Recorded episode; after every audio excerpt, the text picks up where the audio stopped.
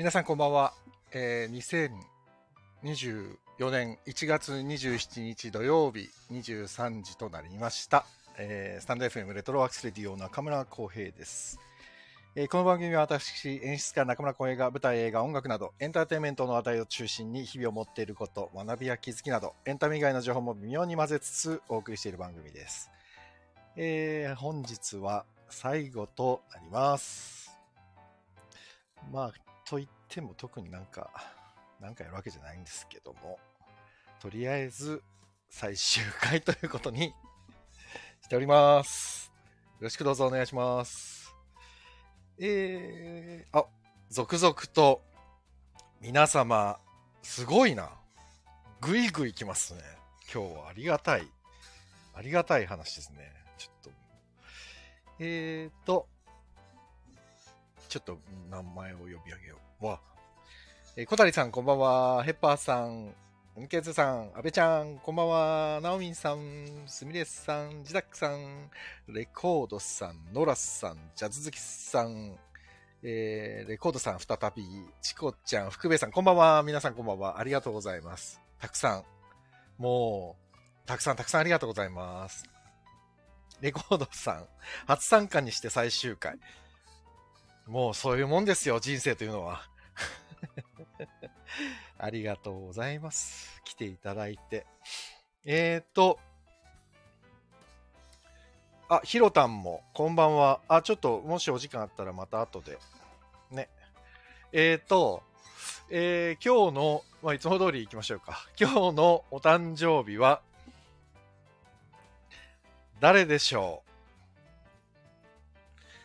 えーあ、影山大さん、俳優の。上白石萌音さん、お姉ちゃんの方ですね、お姉ちゃん。僕ね、萌音さんとモカさんだったら萌音さんのファンです。萌音さんおめでとうございます。あとは、ガリベンズ矢野さん、あの、ひろゆきさんのモノマネする人ですね。あとは、清水美智子さんも今日だって。あら、いいですね。清水美智子さん好きですね。えー、あとは、あー、わかんないなわからないな知ってる方、誰か出てこないかなえ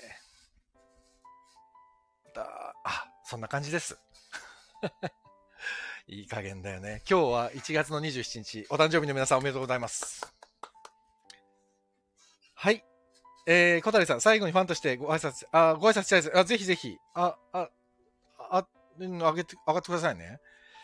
えーと、なんだか本当に今日はとってもたくさんありがたい。すごいなぁえーと、ひかるさん、こんばんは。あありがとうございます。ひかるさんと前来てくれたような気がする。この、なんかアイコンを見た気がするな。ありがとうございます。いやー、たくさん、もう20人。ああ、開始3分で20人って久しぶりだな。えーっと、ナジャさん、こんばんは。あ、小谷さん、もう早速。小谷さん、はい、こんばんは。こんばんは。ありがとうございます。どうもすいません。いやいやいやいや何がですか？と思いまして。ありがとうございます。この前もお会いできて嬉しかったああ、です。本当にもう3回ぐらいこの中でお会いさせていただくことができて、そうですね。ええリアルに。そうですね。今こうやって話してることもなんか、ふわふわしてる感じで。なんで？いやいや。うーん。いやいやいや、小谷さんありがとうございます。いつもいつも。私も初期面だとは思ってるんですよ。いや、初期面で。すよ。だって、ああれですよね、小谷さん、あの、広瀬とか、あライブ行ってくれてるのってこっからですもんね。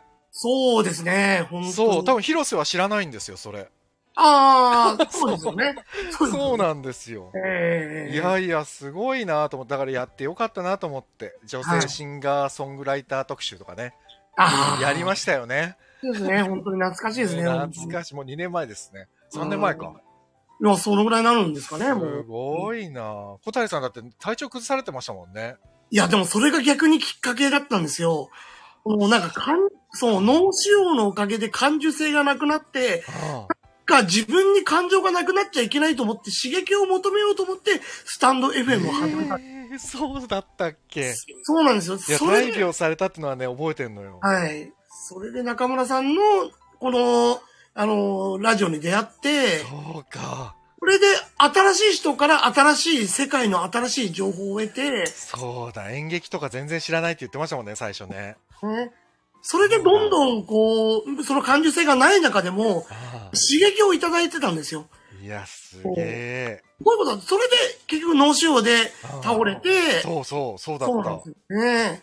うーんびっくりしました、あの時。いやー本当にこんな巨大脳腫瘍が、なんかねもうすごい、巨大髄膜腫って名前で、でもそれで、ちゃんとね、元気になられたんだからすごいことですよね。ああまあそれは本当にいろいろ周りのサポートもあってってとこなんですけど、うんいや、だからその感情がなくなった状態でも中村さんから刺激を受けてたっていうのは、はあ、本当そうか、嬉しい。薬よりもじゃないですけど、うん感情がなくなってた自分、脳がそういう状況になってた中でも刺激を与えてくださったっていうのはどれだけすごいことか。いいやいや、嬉しいこと言ってくれるじゃないですか。や、本当に、あの、本当に中村さんとか僕夢にまで出てきたりとかして、それやばいな。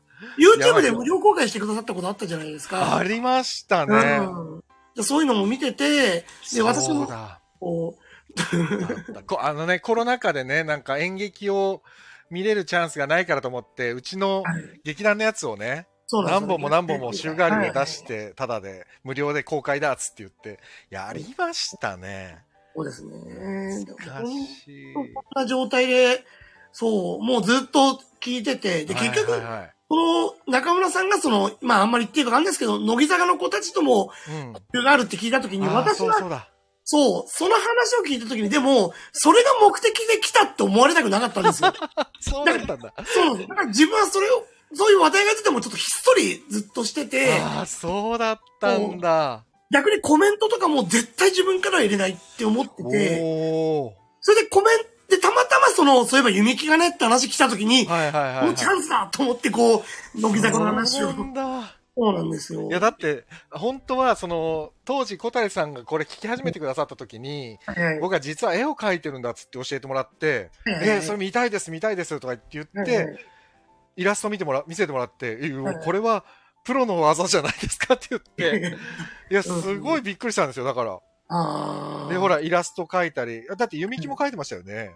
あ、そうですね。ねえ、あやちゃんとかね。うんそうですねあ。わあ、これはすげえ。で、広瀬もシール作ってもらってて。そうなんです。あ、よくぞ。ずっちいなと思って。そうそう、ファンアートのそういうやつありますね。近づくための。すごいなと思って。で、それが広瀬さんがすごいのが、うん。どこも日向坂、私はどっちかっていうと日向坂がメイン。はいはいはいはいはい。うん。日向坂の方に楽曲提供してるんですよね。そう、そうなんですよそうね。ね。僕もね、陰ながら応援してるんでね。あすごいですよね。あ、マニちゃんだ。あ、マニちゃん、ずっちいなって。やっぱこういうところ引っかかるよね、伊藤マニは。ずっちいな。気づいたね、小田、小田、小田裕二に。小田裕二のモノマネで聞いたことある。そうそうそうそう。本人言ったことないんだよ、多分。そうかもしれません。さすがだな、マニちゃん、さすがだな。そうか、でもすごい。まあそんな感じで広瀬ね。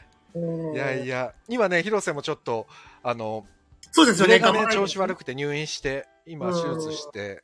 そうですよね。本当に今、なんか、でも本当に回復の方向に向かってるってそうなんです。でね、俺ね、実は、えっ、と、つい最近会ったんですよ、広瀬。ああ、すごい。そうそう。はい、で、あえっと、だから1月か、会えて、はいで、ちょっとご飯食べて、で頑張りますって言ってたから、もう、頑張頑張れよっつって。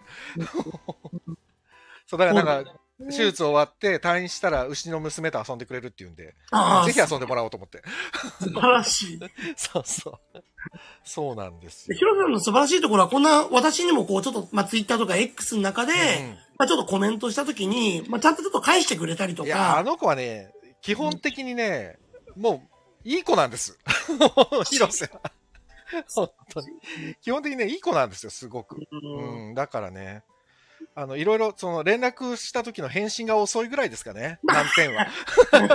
でも若い子そういうのありますよ。本当にね、うん若い子は多いですね。そうですね。でも、若い子は多いっていうか、多分、友達同士だったら早いんで、早いんでしょうけど、考えてくださってるんですね、きっいや、とね。じゃなくてね、おじさんからのには、あまあいいか、後でってなってるだけです。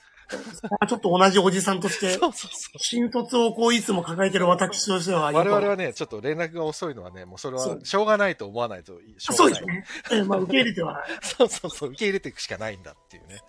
うんいやいやいやありがとうございます、本当に。いやいや、とんでもない。こちらこそありがとうございます。でも、まあまあ、うんまたお会いする機会はあるでしょうからね。そうですね。やっぱ現場とか行かせていただいて、ねうん、まあお会いさせていただくっていうのが一番こう、でもファンとしては。本当に不思議なもんで、これ、僕、これ始めてなかったら小谷さんと出会ってないですからね。そう、まやちゃんも送り込みましたもんね。いや、そうそうそう。あの、ね、小谷さんの、えーまあ、お友達というか会社の方会社ののお嬢さんが僕のワークショップに参加してくれたりしてね。そうですね。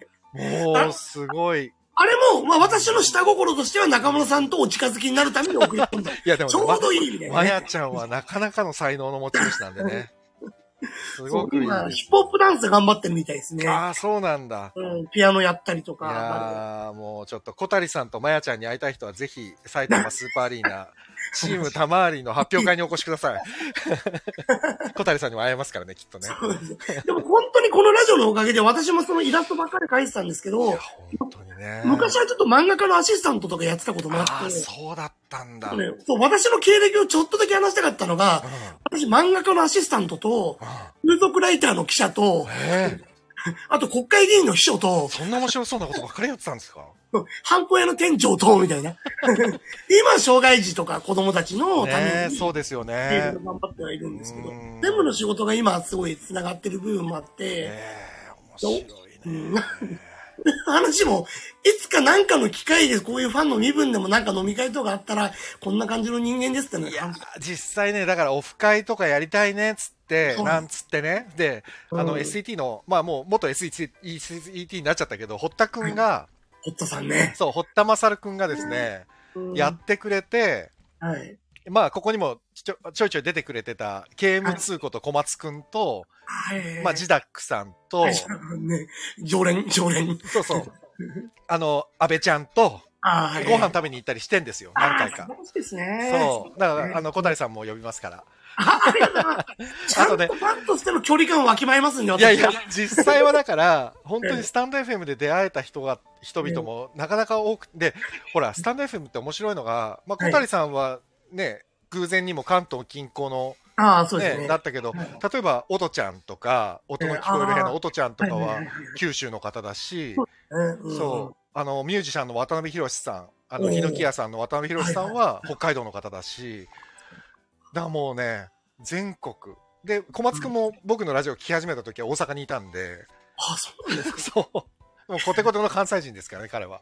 あ、そうなんですね。今もう転勤転勤で日本中飛び回ってるけど、そう、だから僕はこれを始めて出会った人ももうたくさんいるんで、そう、なんかその、ある意味ちょっと理解とはちょっと違う部分で、うん。で、やっぱ始められたと思うんですよ、いろいろなんか。そうそうそう、芸能でね、なんかえー自分が衰えていかないようにと思って、心の張りようと思ってスタートしたんですよ、最初。えーそしたら思いもやらぬ出会いがたくさんすごいですね。ありましてね。で、うん最初はほら、自分のこの先輩とかお友達とかに出てもらいながら、はいこのお芝居だったり芸能の話を少しできたらいいなと思ってたけど、なんかそれにとどまらずって感じで広がっていったんでね。うんありがたい話ですよ、本当に。本当にこう、縦に横に素晴らしいラジオだと思います。いやいや、ありがとうございます。だから本当に、まあでも、ね、これで終わったわけじゃなくて、多分はい、これがなんか新しい、また、これにとらわれることなくやられることが、やあだ、もっともっと想像みたいなね。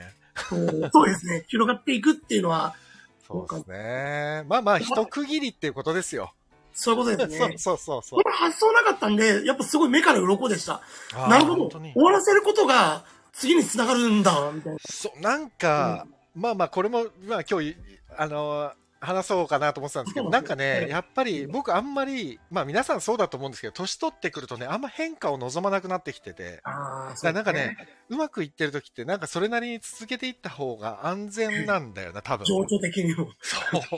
だけどなんか、それもどうなんだろう。ってだから別に危険を冒したいとかっていうわけじゃなくて、その変化することをビビってたら多分新しいことをやりたいってわけでもないんですよ、別に。新しいことをやりたいっていうことよりもなんか、そうそうそう、なんかちゃんと節目節目を自分で作っとかないと、なんとなくほら、僕らの年になると、叱ってくれる人もいないし、そうですね。そう、だから自分の中で何か、ちゃんとね、ライン引いとかないと、そうですね。整理するとかきっちりきっちりやって。そうそうそうそうそう。それはわかります。整理整頓とかね、断捨離とか、いろんなことやっぱ考えるじゃないですか。ですね。それでね、ちょっと一回だから、まあこれも、そう、ん皆さんと出会えたし、うん一回ね、そう、思い、皆さんのこと思い出しながら終了しようかなと思って。まあでも純粋に楽しいっていうところですね、やっぱり。ねありがとうございます。うん本当に。足しげくこちらにも通っていただいて。本当にそれでやっぱり皆さんクリエイティブなことやられてる方が本当にいらっしゃってて、うんうんうん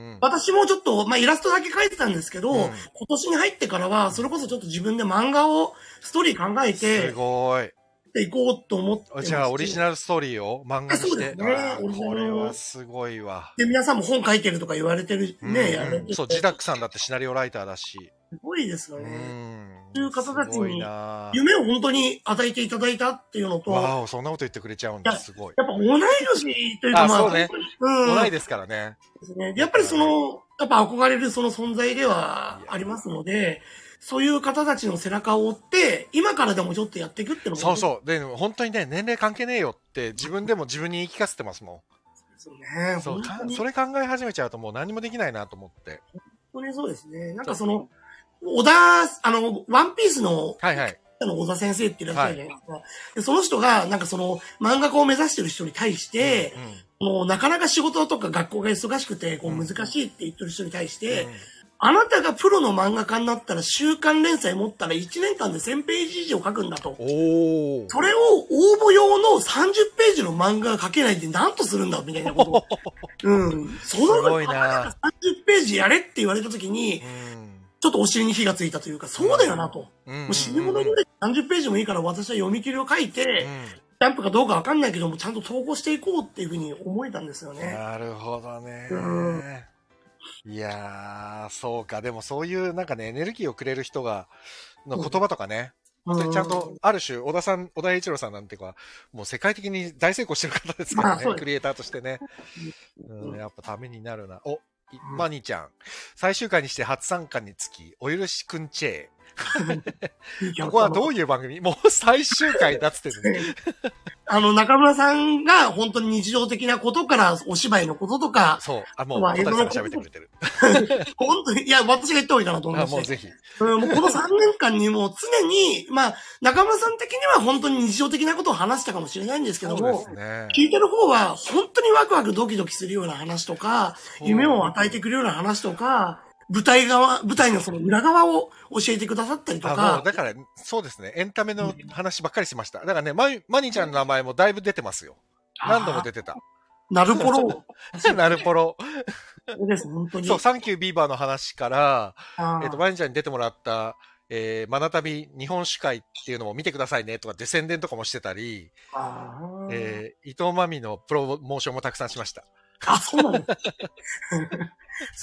サンキュービーバーの、あの、アフロ頭のお姉さん。そしたらすぐわかるはず。俺、サンキューが今大好きで、あらー、ありがとうございます。なんかあれば回しに行ってるんですよ。本当にね。でもほら、今この多分アイコンがマニちゃんの頭頭部です。本当だ。ちょっとわかんなかった。なんか回しかない汗で。と頭部の写真が今。本当だ。すごいですね。そうなんですよ。だからね、この配信からサンキュービーバー見てくださった方もだいぶいるんですよ。ああ、やっぱそうですよそうね。、そうなんです。本当に、あのー、川端さんも本当に魅力的な方で、だからねあの方は本当に唯一無二の女優さんあら、ちょ、もうそんな、もう絶対今本人聞いてないと思いますけど、もう絶対伝えないです。調子乗るから絶対伝えないです。なんかその、まあ、個性派って言っちゃうとなんかちょっと、こじんまりしちゃう感じなんですよ。まあ、この方も、伊藤さんもそうですけど、伊藤さんね。あ、小も谷さんご説明ありがとうございますって。あ、すいません。とんでもございません。そう。だから小谷さんはこのラジオで出会った、えっ、と、このスタンド FM お友達ですね。そうですうね。んうん。世界が広がりました、これでまた僕も。本当に。ありがたし。二人とも、その、その、まあ、中村さんもそうだし、うんあと川端さんもそうなんですけど、一回マスクした状態で顔で会っただけなのに、二回目会った時にすぐ覚えてくださったのそうか。そうでしたね。最初ね、マスク状態でしたね。で、それでまたマスクつけたのに、ああ、小谷さん久しぶりとか、川端さんも一瞬だけだったのに、ただお菓子渡しただけなのに、あの、ありがとうございましたいやいや、ね覚えてますよ。やっぱねあれ、ね、そういうところ律儀な人だしね。わしづかみですよ、もう。こんな、いや、ほんとすごいと。いヒカルもでも、ここ多分、5、6回出てるんでね。や、ゲストほんとそうですよね。そう。うん。なんで、いやいやいや、嬉しいですよ。そんな喋りすぎましたすいませ全然大丈夫です。ありがとうございます。本当に嬉しい。他の方も多分出たい方いらっしゃるかもしれないんで。まあまあまあ、今日はでもね、ええちょっと、あの、ほ落ち着くまで喋り続けてやろうと思ってるんで。って言っても多分そんな長くはできないけど、あ明日日曜だしね。あまあまあ、またあれですよ。小谷さん、気が向いたら手を挙げてください。ああ、もちろんです。ありがとうございます。じゃあ、一旦、はい、ありがとうございます。はい、すいません。すいません。小谷さんでした。本当にありがとうございます。ありがとうございます。ありがとうございます。はーい。島良一さん、ペンネームね。はい。そう、マニちゃん、そういうことです。わしづかみ、私もひかるちゃん大好物って。ねえ。ちなみにですね、あ、早川さん。じゃあ、長澤まさみの話2時間できますねって、もう、ちょっと、早川さんもちょっと、ちょっと、まだいてくださいよ。もう少しね。えっ、とね、せっかくなんで、こん今まで、えっ、と、出てくださった皆さん、ちょっとご紹介させてくださいね。えっ、と、これまでのゲスト。これこぼれてたら申し訳ないな。もうね、ゲリラ的に出てくださった方も何人もいるんで、ちょっとね、こぼしてたら本当に誰か覚え出したら、あの、言ってください。えーまず、ちょっと純不動、K 省略です。あ、K は省略しないです。純不動、えードロンズ石本さん。で、ちょっとエピソードを軽く語ると、このドロンズ石本さんが、と、えっ、と、馬肉屋たけしって恵比寿で馬肉屋さん、石本さんがやってるんですけど、で、そこでコロナ禍になって、で、馬肉屋たけしも結構、この飲食店って結構追い込まれたじゃないですか。で、当時あの、お昼のバイキングとかっていう番組とかでも結構この馬肉屋たけしの特集やってたりして、石本さんが結構苦しいですみたいなのをやってたりしたんですよ。その当時、僕もね、あの、馬肉屋たけしのお手伝いを結構してて、自分もほら、やることもないし、だったらなんか、この石本さんの力になれたらと思って、二人でね、なんかホームページの写真撮り直したり、なんかいろいろやってたんですよ。いろいろ作戦を立てて。で、その時に石本さんと、なんかね、バニカヤたけしのカウンターかなんかで二人でただただ喋ってる時に、超面白いの見つけたんだっつって教えてくれたのが、このスタンド FM だったんですよ。でやってみなよ、浩平君もやってみなよって言われて、一番最初だから石本さんのチャンネルに僕がゲストで出たのがこのスタンド FM デビューだったんです。それなのに石本さんの方が先に辞めるっていうね。まさか。まあそんなもんなんですよ。で、この前のね、月曜日、今週の月曜日に石本さんが、お、あんの？って言って出て、また出てくれてね。石本さんもだいぶここに何度も出てくれましたね。で、石本さんのスタンド FM 登録してくださっあ登録してる方がたくさんいらっしゃったから、石本さんがゲストで出ると多分その方たちにバーッと通知が回るんで、石本さんが出るとすっごいリスナーが一気に増えるっていうね、面白い現象が起きてましたね。で、こんな風に一人ずつ喋っていくととんでもない長時間になっちゃうんで、もうちょっとパキパキいきますね。えー石本さんに続いて、こちらもね、魔石芸能者の俳優さんです。大野康弘さん。大野さんはね、このスタンド FM に出た後に大河ドラマにも出て、あ、真田丸にもすでに出てたか。でもいいや、大河ドラマに出てたし、朝ドラも出てたし、もう、大河朝ドラ俳優がこの番組に出るっていう、もうまさかでしたね。と言いつつ、まあ僕は大野さんと昔、コンビの、お笑い漫才師のコンビの役をやってたんでね、舞台で。その縁で仲良しなんですよ。そして続きまして、えー、こちらも西距離劇団、微熱男児、演出家俳優の西距離淳平さん。こちらも言わずもがな、淳平さんもたくさん出てくださって、こちらもうね、騎士団のライブの演出とかもやってる西距離淳平さんですね。おー淳平さんが出るとね、爆笑の渦でした。そして、えー、淳平さんと一緒に出てくれた、えー俳優さんで、二代目 DJ オズマ、小田原城さん。こちらもね。ジョーさん、小田、小田城さんは多分1回、2回ぐらい出てくれたのかな。はい。小田城さんもね、そんなにおしゃべりな人じゃないんでね、ほとんど淳平さんと僕が間、喋ってて、あ、その間に合いの手入れてるみたいな感じでしたね。えー、続きまして、えー時速246億、アサリド、俳優演出家の川本なるさん。なるさんも、えっ、と、2回。1回普通に1時間半ぐらい2人で喋って、その後、あ、堀田くんも出てくれたのかな ?3 人で喋って、で、この前の火曜日に、久しぶりにまた出てくれて。でも最終回って言うとみんななんか続々と出てくれてね。あ、ゲストの似顔絵にめっちゃ似てますね。やったー。マニちゃんも出てくれてたら、マニちゃんの似顔絵もここに書いてたんですよ。これ僕が書いてるんです、全員。そう。マニちゃん、ちょっとまだ入れるようだったら言ってくださいね。そうと、坂し、で、続きまして、円盤ライダー、坂しゲージさん。もう、坂しゲージさんは、しげさんはね、コーナーを作ったんですよ。坂しゲージの。演劇大好きな男のコーナーを。演劇、なんだっけな、もう演劇にちなんだタイトルばっかりつけて、演劇、なんだっけな。一番最初が、えー、一番最初なんだ、あ、愛人演劇っていうタイトルでやって、その後が、演劇、恋人演劇みたいなの。なんかね、と常に演劇や、あ、恋人演劇だ。で、その後が、結構やったんだよな。坂しゲージの演劇愛を語るって。あ、あと、その次は変態演劇って、もう、どんどんどんどん変態になっていったっていうね。そうなんですよ。C4 ですね。坂重さん。C4、C4 って何だ ?C4 ってなんだっけ ?C4。C4。まあ、自宅さんの返事を待とう。背景の場所。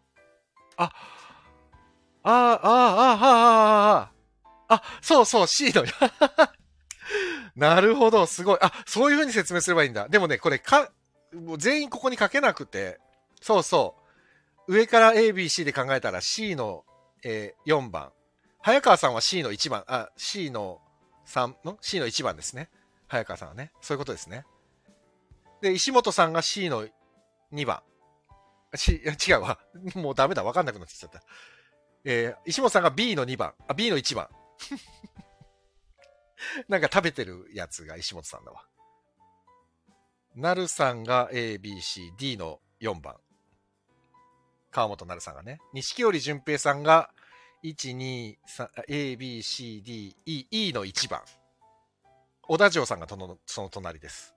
このバンダナ巻いてる人が淳平さんですね。で、続いて、えー俳優の堀田勝さん。現在フリー。フリーランス。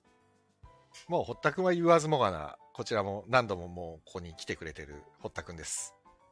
そして次が、えー、脚本家、増永あずみさん。まあ、あっさんももう何度も出てくれましたね。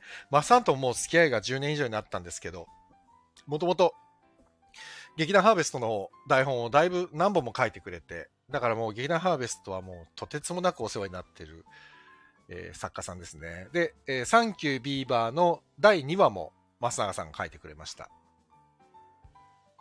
そう。あ、マニちゃん飲みながらずっと聞いてくれてるんだね。じゃあちょっと、もうちょっと聞いてておくれ。で、あ、まあでも眠くなったら寝てください。そして、皆さんお待たせ。脚本演出家、劇団ガバメンツ、早川康介さん。ね。早川さんもさっきいてくれたからね。長澤まさみの話を今、きっともう一人で喋り始めてるはずです。後で繋いだらきっと途中からになっちゃうかもしれないけどね。そして、えー、こちらももう何度も出てくれて、こちらもね、え映画コーナーができました。映画監督、松岡弘さん。映画観覧っていうコーナーを作って、毎週毎週映画を紹介してて、で、昨日数えたところ38本、二人でマニアックな映画の話を38回やったっていうね、ヒロタンと。これもよく頑張りましたよ。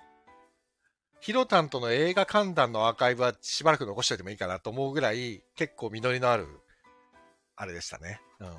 で、続きましてミュージシャン、ジミー岩崎くん。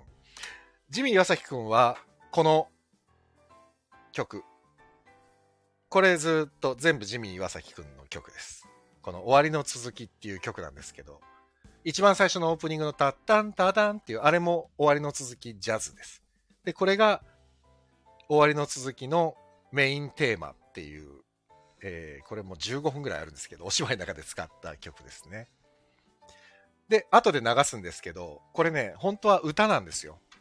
だからその歌を後でスペシャルで一回流そうと思います。実は歌だったっていうね。しかもこれも30、ん ?20、20、あ、えっ、と、26年前の歌です。26年前に音楽室っていうバンドが大学の同期でいて、そこの田中淳太君っていうミュージシャンが作ってくれて、で、まあ、出演もしてくれたんですけど、その曲がこの終わりの続きっていう曲で、それを岩崎くん、ジミー岩崎くんがリメイクしてくれて、ジャズになったり、こういうメインテーマになったりしてるっていう、その淳太くんが歌ってるのを、まあ、ご本人の許可は今は取ってないんですけど、きっと大丈夫だって言ってくれると思うんで、後で、えー流します。えーで、続きまして、外組俳優のひろきちさんと三上淳さん。二人はね、えっ、と、外組っていう浅草を中心にやってる劇団の俳優さんですね。もう二人もね、本当に。で、ひろきさんは最近もうね、半分引退状態。ちょっと、もうアクション俳優として大変体を使ってたんで、ちょっと体を酷使しすぎたのかな。だか今は指導、指導、更新の指導とかいろいろやってらっしゃいます。そして続きまして、俳優の三浦祐介さん。三浦祐介さんは元塚劇団の俳優さんですね。今も、えー、錦織和清さん、元少年隊の錦織さんとよくお芝居作ってらっしゃいます。三浦祐介さん。そして先ほどごご紹介した北海道のミュージシャン、ヒノキ屋さんの渡辺博さん。渡辺さんともね、3回ぐらい、えおしゃべりして、ヒノキ屋さんの音楽も何度もここでかけさせていただいたっていうね。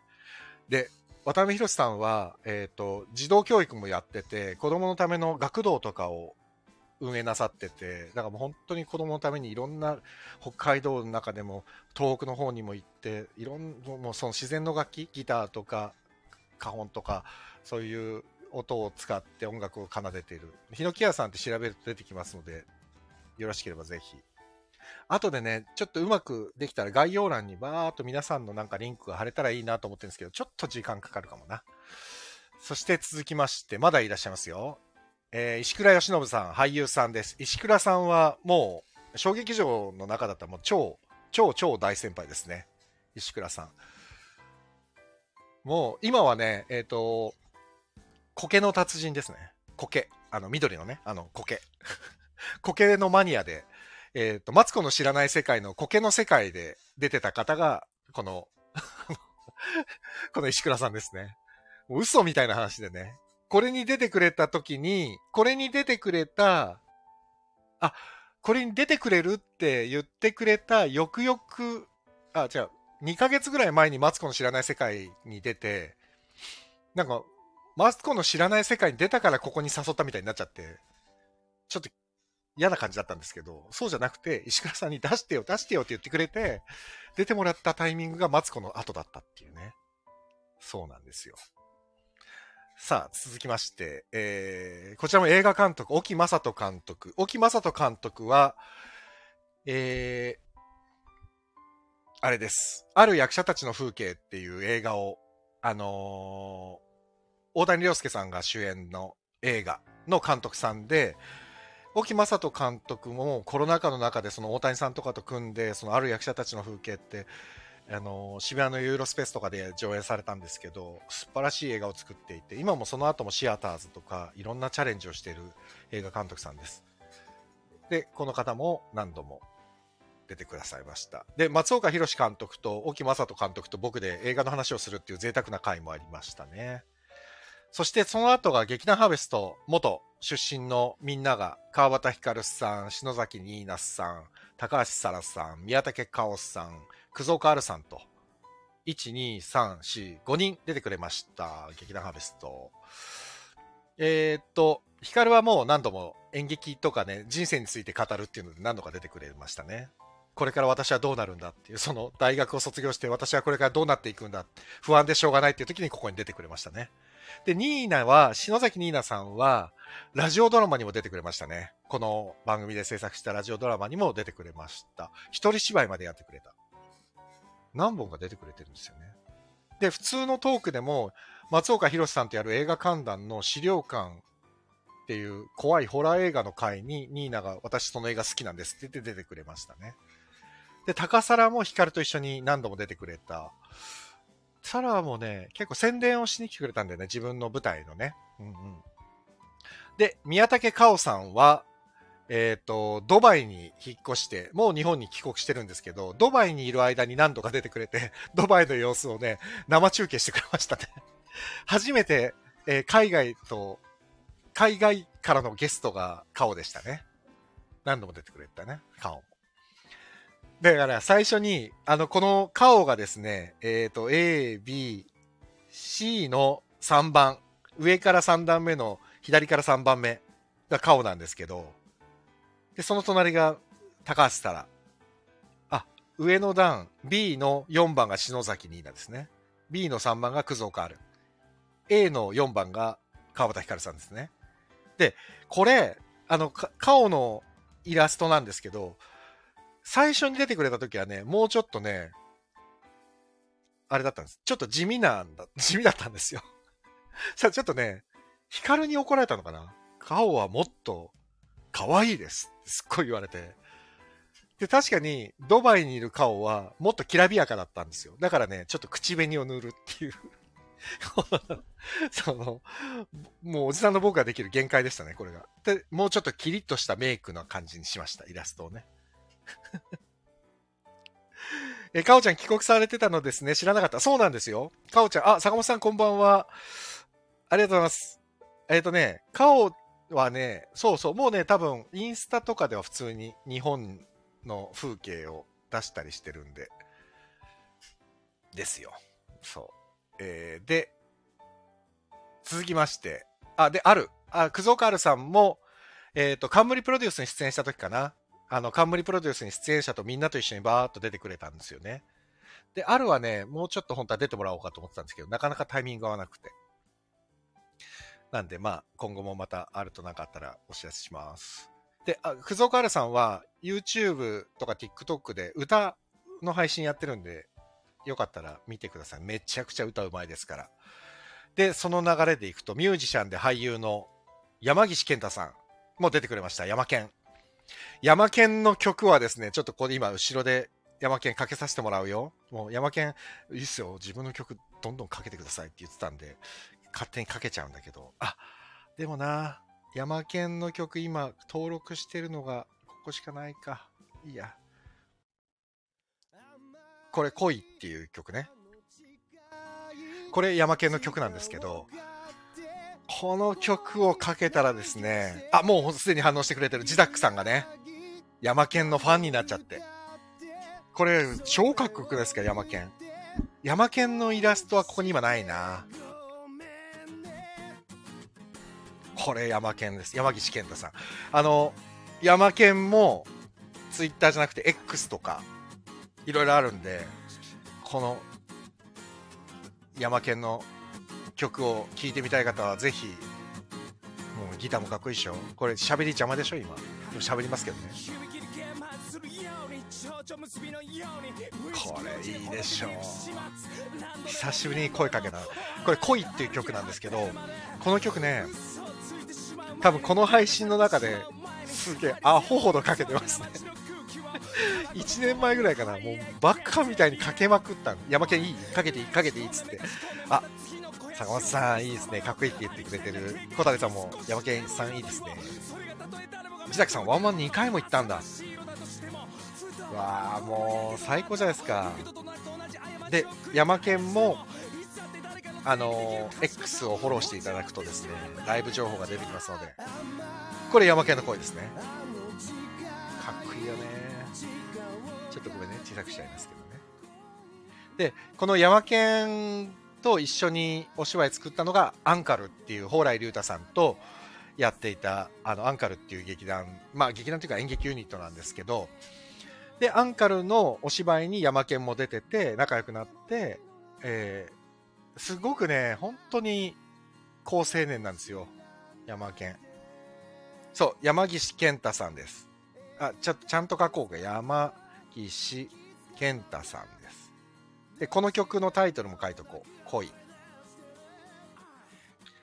で、彼の曲で、ちょっと本当はね、今ね、それもかけたかったんだけど、今、ちょっとデータをね、このアプリの中に入れてなくて出せないんですけど、えっ、と、お金がないから君の家までチャリで行くっていう曲があるんですよ。これもね、山県の代表曲で、もうめちゃくちゃいい曲なんです。お金がないから君の家までチャリで行く。これぜひ聴いてほしい。これね、YouTube で検索すると、山岸健太で健太で検索すると、結構いろんな曲聴けると思うんで、けちょっと聴いてみてもらいたい。そう。さっきの、ちょっとここには出れてないんですけど、広瀬沙羅も、あの、YouTube で検索するとたくさん曲出てくるし、いろんな曲もカバーしてるんで、ぜひ聴いてあげてください。素敵ですよ、みんな。若いエネルギー。そうです。螺旋さんです。ジダックさん、ありがとうございます。このね、恋っていうのは、えーっと、山岸健太フューチャリング螺旋っていう、さっきのかっこいいラップは螺旋さんですね。そう。で、このアンカルから、ここに結構出てくれたんですけど、それで、えーっと、出てくれたのが、この後言うのはみんな俳優さんです。え増田恭平さん、大西淳さん、山西隆弘さん、伊藤夏樹さん、天瀬初樹さんって、ここはみんなアンカルメンバーですね。で、増田恭平さんはこの前、あの、ヒゲオさらばも一緒でした。そう。で、えーっと、そうね。まあでもみんなね、なんだかんだ言ってちょいちょい会うんだよな。この前あの、名村真君のお芝居のお手伝いで山西君、山兄とかもいたし、伊藤夏樹もたまにこう顔合わせられるし、あ、天瀬初樹さんもこの前ご飯行ったし、みたいなね。そういう。で、大西淳君も、えっ、と、サンキュービーバーに出てくれてます。で、サンキュービーバーに出てくれてる上に、彼も音楽活動してるので、大西淳、これ名前書いとこう。あ、坂本さんありがとうございます。山岸さん。じゃあ大西、っていうかみんなフォローしてあげて。あの、後で概要欄に皆さんの名前ブワーって書きますから、よかったら、あの、大西くんとか増田恭平さんとか、えー山西くん、もうみんなアンカルのメンバーとってもいいので、で、えっ、と、今、大西くんの、大西淳っていう名前をこう書きました、コメントでね。で、大西くんも音楽活動やってて、彼はアコースティックギター1本で歌うスタイルで、すんごく雰囲気あっていいですよ。なんでぜひ。で、彼のお芝居が見たかったら、サンキュービーバーの第5話を見てください。水木桜子さんと一緒に出てますから。これ、水木桜子さんも、えーアンカルのメンバーで、この前、えーシリアルナンバー、アンネの日で僕は一緒だったんですけど、だから、やっぱりね、やってるとこうやってどっかで一緒になったりするんで、すごく嬉しいんですけどね。うん。で、続きまして、もうちょっとです。もうちょっとで終わります。続きまして、えー演劇プロデューサーで僕が何度か演出させてもらってますゴリゾーステージの赤木山ゴリゾーさんゴリさんももう付き合いは20年以上でゴリさんもここに2回3回ぐらい出てくれたのかな最初はね演劇の作り方って言ってプロデューサーの大変なプロデューサーが裏でどんだけ大変かっていうのをいろいろ話してくれたんですよでその後はね「You Know My Name」とか、えー、とエドアスとかの宣伝も兼ねて出てくれていましたね、ゴリスさん。えー続きまして、ミュージシャン、港町銀次郎さん。皆さん知ってます？みの港町銀次郎さん。えー今書きますね。すごい名前でしょ？港町銀次郎さん。ただ、このちょっと面白おかしい名前に、と思うかもしれないけど、銀次郎さんのミュージックビデオははちゃめちゃにかっこいいんですよ。で、僕は実はもう最終回だから言っちゃうけど、港町銀次郎さんのミュージックビデオにチンピラ役で出てます。言ったっけ？これ言ってない気がする。ちょっと待ってね。あ、一個すっごいかっこいいのがあって。あ、これなんだっけな。あーっとね。あ、俺が出てるやつはないのかなもしかしたら。ないかもな。出てないのかも、世の中に。あ、そんなことないかな。あ、これかな。あ、多分これだな。俺これに出てたのかな。ちょっと待ってください。今、独り言です、これ。俺かなこれかなっつってんの。あ、これだ。あれこれこれかな？あ、ちょっとわかんなくなっちゃったな。どれだっけ ?2 本出てんだっけな、俺。俺2本出てるわ。多分。えっとね、港町銀次郎とバスへのキャバレーズっていうので検索すると、出てくるんですけど、ちょっと待ってね。えっ、ー、と、これ、あれだ。そうそう。すごいでしょ港町銀次郎とバスへのキャバレーズですよ。でも、このミュージックビデオが本当にかっこよくて、すごいね、見てほしい。自分の、その、チンピラはどうでもいいんですけど、とってもかっこいいんですよ。俺、どれに出てたかちょっと自分でちゃんと覚えてないのがやばいよね。でもなんかすっげえかっけえな、これ、と思ったんだよな。あ、これだ。これこれこれこれ。えー、っと、えー、っと、フジテレビ系魔女に言われたい夜っていうのの番組の2021年 6, 6月度のエンディングテーマだったんですよ。港町銀次郎とバスへのキャバレーズのキャバレーっていう曲。で、これに、僕がね、チンピラ役で出てて、で、銀次郎さんがめっちゃ褒めてくれる。いいね、めっちゃチンピラっぽいよって言ってすげえ褒められて、すごい複雑な気持ちだった。で、その後に、宣伝も兼ねて銀次郎さんに出てもらって、で、もうね、銀次郎さんもまあ面白いんですよ。喋りも。だからまあまあ、これ興味あったら、ちょっとアーカイブ多分銀次郎さんのも残ってたと思うんで、よかったらちょっと聞いてみてください。アーカイブ多分ね、1ヶ月ぐらいかな。まあ3月ぐらいまで残しててもいいのかなと思いつつ、じわじわとこうアーカイブも閉じていこうかなと思っていますので、ご興味ありましたら、お早めに港町銀次郎を探してみてくださいね。えー、銀次郎さんの回を今、お調べしていますが、えー、見つかりそうもありません。ちょっとご自身でお探しくださいさあ、じゃあ、うーんと、恋を、えー、終わりまして、えー、終わりの続きの曲にメインテーマに戻します。はい。で、えー、今どこまで行ったっけ？えー、赤、宮戸町銀次郎さんまで行った。で、その後が、えー、僕の劇団レトロノートの劇団員ですね。えー、元劇団員、福田修二さんと臼井正人さん。二人出てくれましたね。そう、出てくれた。まあ特に言うことはないですね。ふ、福田修二さんも、スタンド F もこの後、僕と、僕とやった後に始めて、毎晩料理を作る音だけを届けるっていう、すごいね、料理ガーって作りながら、いやー今日も天気が良かったですね。今ね、チャーハンを作っています。ジャカジャカジャカジャカジャカ。みたいな配信をね、毎日やってました。で、今日は何作ってるでしょう？この音で当ててくださいって、すごいふぐちゃんがよく言ってたんで、もう俺毎日コメントで、とんかつ、とんかつって送り続けたら、もうとんかつは作らないよって途中で怒られましたね。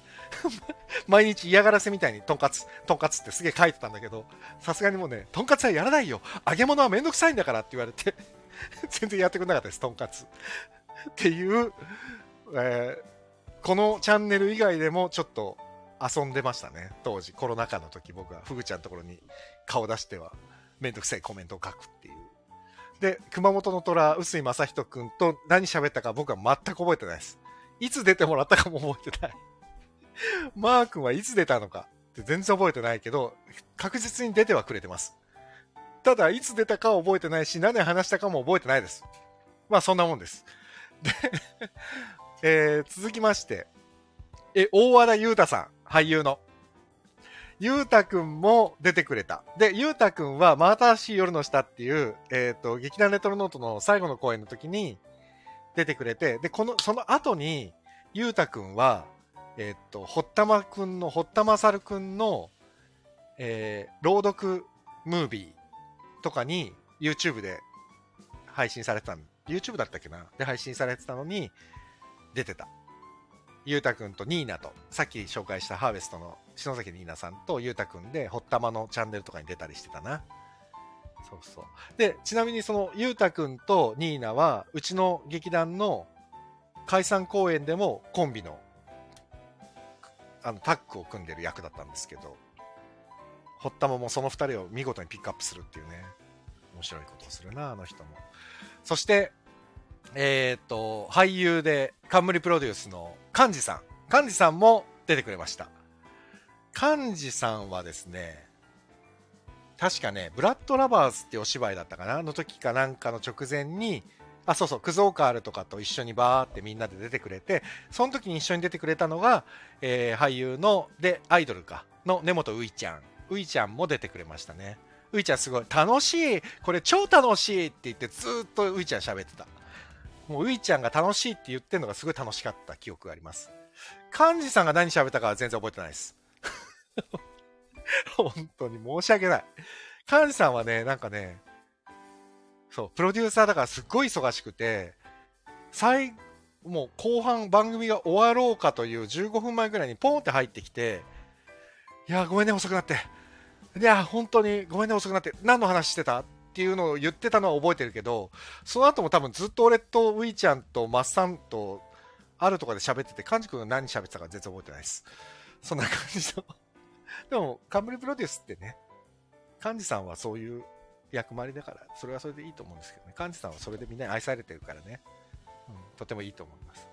そして、えーこれがね、えーあとは、あ、スタンド FM で主なコラボをさせていただいた方、さっきも言った福岡の音ちゃん、音の聞こえる部屋っていうチャンネルをやってらっしゃる音ちゃん。でも、音さんも最近ね、えっ、と、あんまりチャンネル更新されてないのかな。で、ライブをポンってやって、ライブのアーカイブ残さない方なんで、ライブを聞き逃すと、音ちゃんの配信は聞けないっていう、すごい希少価値の高いレアなキャラクターに今なってますね。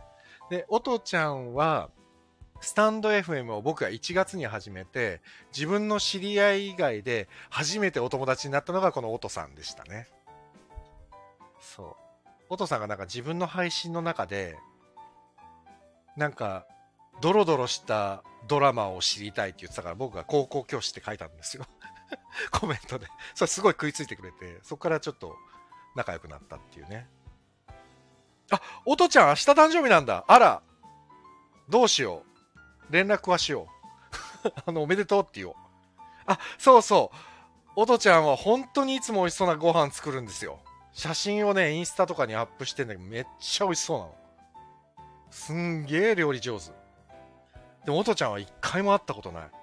でもね、声がめちゃくちゃいいんですよ。だから、ラジオドラマには出てもらって、で、この、オドちゃんが出てくれたラジオドラマは大変再生数が伸びてとんでもなかった。だから結構ね、我々界隈、ナオミさんとかさ、阿部ちゃんもわかると思うけど、オトちゃんってこのスタンド FM 友達界隈ではちょっとアイドルだよね。もうオトちゃんってね。アイドル的存在ですよね。なんかアド、アド、アドみたいに顔は見えないけど、あ、でも、阿部ちゃんとかは、あ、合ってるもんね。ご飯食べに行ったりしてたもんね。オトちゃんとね。そうそう。すごい素敵な声の持ち主で、ラジオドラマにも出てくれました。僕が作った、このチャンネルで。このチャンネルでね、何度もラジオドラマ作ってるんですけど、その時に出てくれましたね。そう、安倍ちゃん会ってんですよね。音ちゃん、羨ましい。で、さっきも言った小松くん、KM2 こと小松くん。小松くんはもう日本全国今、飛び回っている営業マン。そして、えーこちらにも今来てくださってるかな？ジダックさん。ジダックさんとも結構早い段階で仲良くなりました。ねえ、ジダックさんはね、その出会った頃はね、本書こうと思ってるんすよって言ってて、今はもうシナリオライターですからね、本当に。すごいですね。で、ジダックさんとももうお会いしてね、僕のお芝居も何度も見に来てくれてありがたい限りですよ。そして、ジダックさんもだから出てもらってる。何何度も出てもらってる。で、あとはスタンド FM 仲間だと、ユウさん。ユウさんはね、えっ、と、四国でね、美容師さんやってる方ですね。だから全国でしょ？面白いよね。で、ユウさんは確か、えっ、と、映画観覧、松岡弘監督との映画観覧のうるせえ奴ら2の時に一緒に喋ってくれたんです。僕、うるせえ奴らの2大好きです。つって喋ってくれたのがユウさんですね。で、えー続きまして、葵さん。葵さんは、えー、おとちゃんの、その、ラジオドラマの時に、おとちゃんと葵さんでやってもらったんです。若い夫婦の役を。素晴らしかったですよね。で、ジダクさんの本で。もう、で、僕が演出して。で、ね、葵さんって今何してやってるんですかね？小さじ1の葵さん。で、葵さんもすごく声が素敵で、で、おとちゃんも声が素敵で、で、自宅さんに本、すごくいい本書いてもらって、で、僕がこのスタンド FM でやってたラジオドラマって、基本的にライブでやってたんですよ。だから、俳優でもない2人にライブをやらせるのはちょっと地獄かなと思って、2人の時は収録にしたんです、確か。で、ナオミンさん懐かしいね。バスの運転手、僕、自分、俺が出たんですよね、あれ確かね。うんちょっと噛み倒すっていうね、バスの運転手ね。そう。で、そのライブ配信でラジオドラマをやってるチャンネルが他になかったんですよ、当時、まだ。だけど、その後、だんだんだんだんラジオドラマやる方も増えていったから、僕はだんだんラジオドラマから引いていくというね。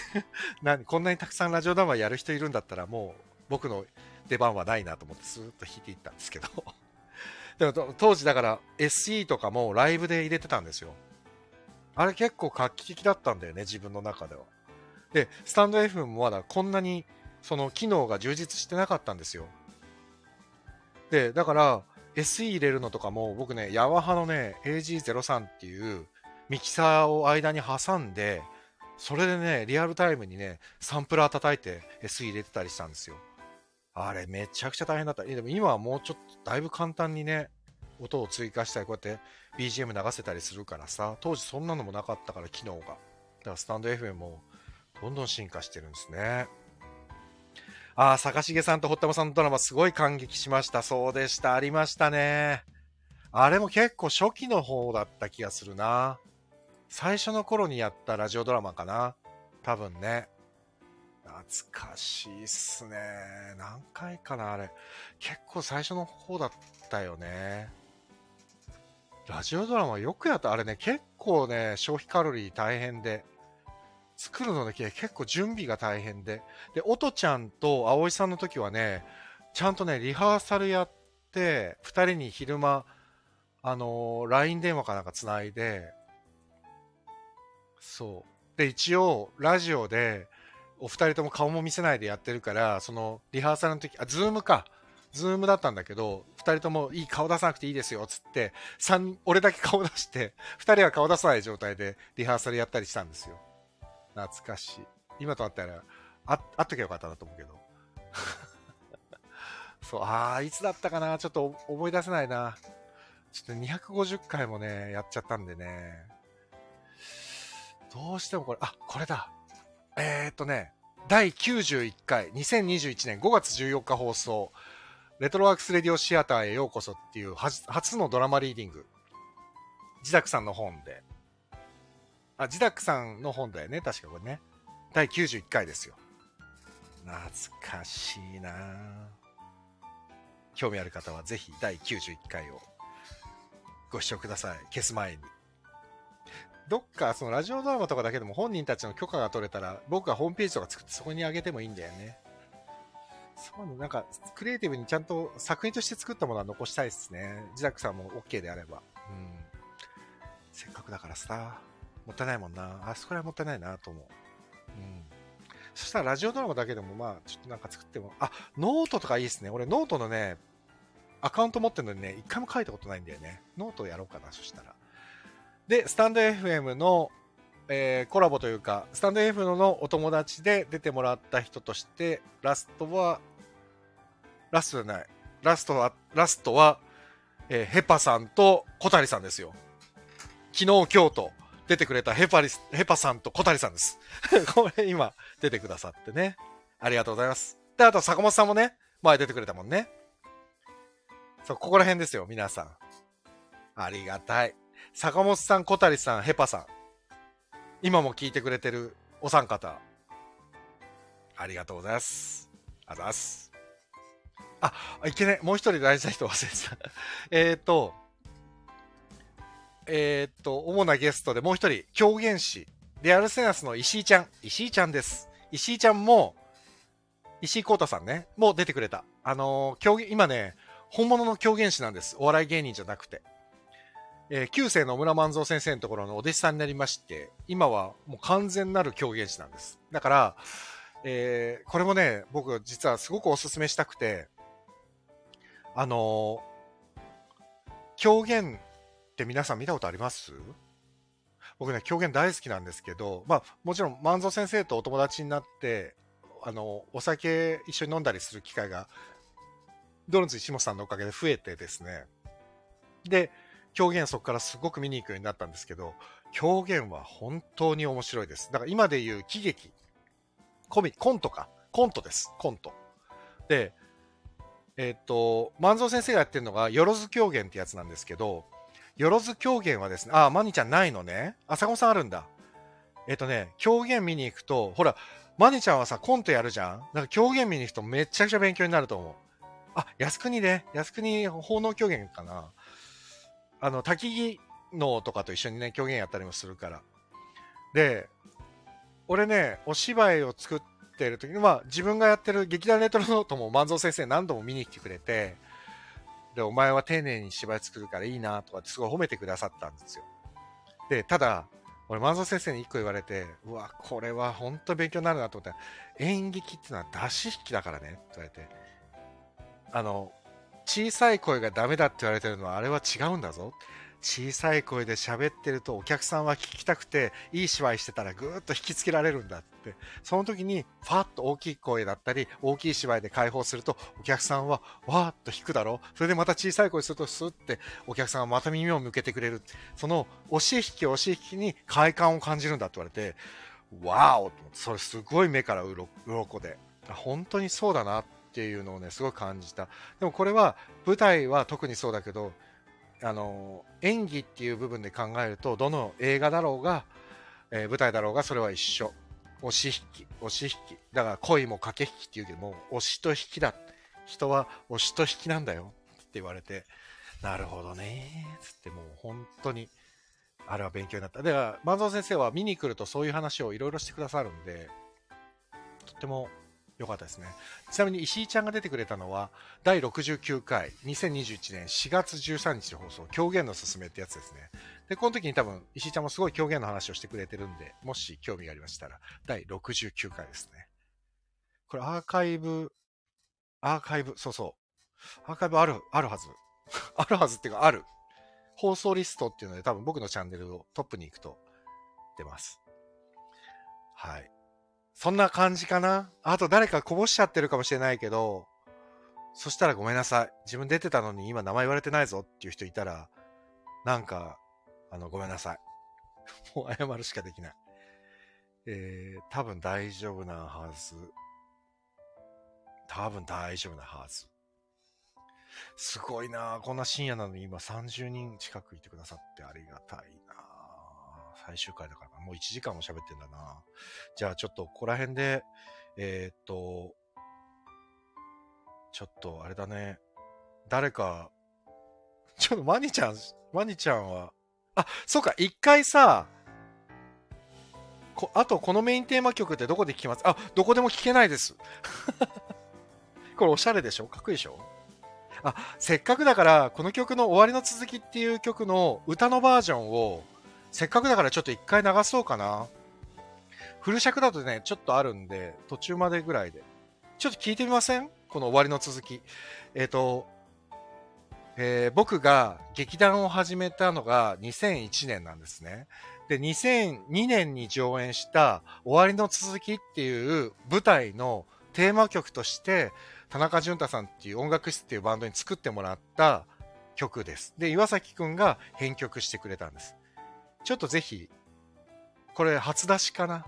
聞いてみてください。えー音楽室で終わりの続きです。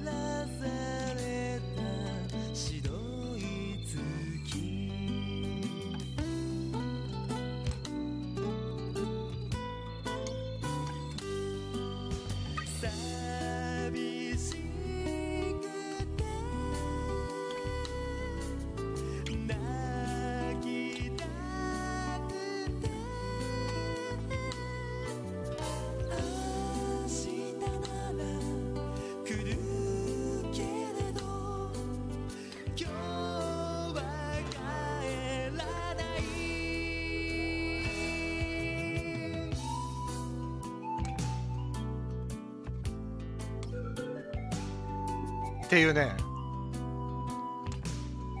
こういう曲なんですよ。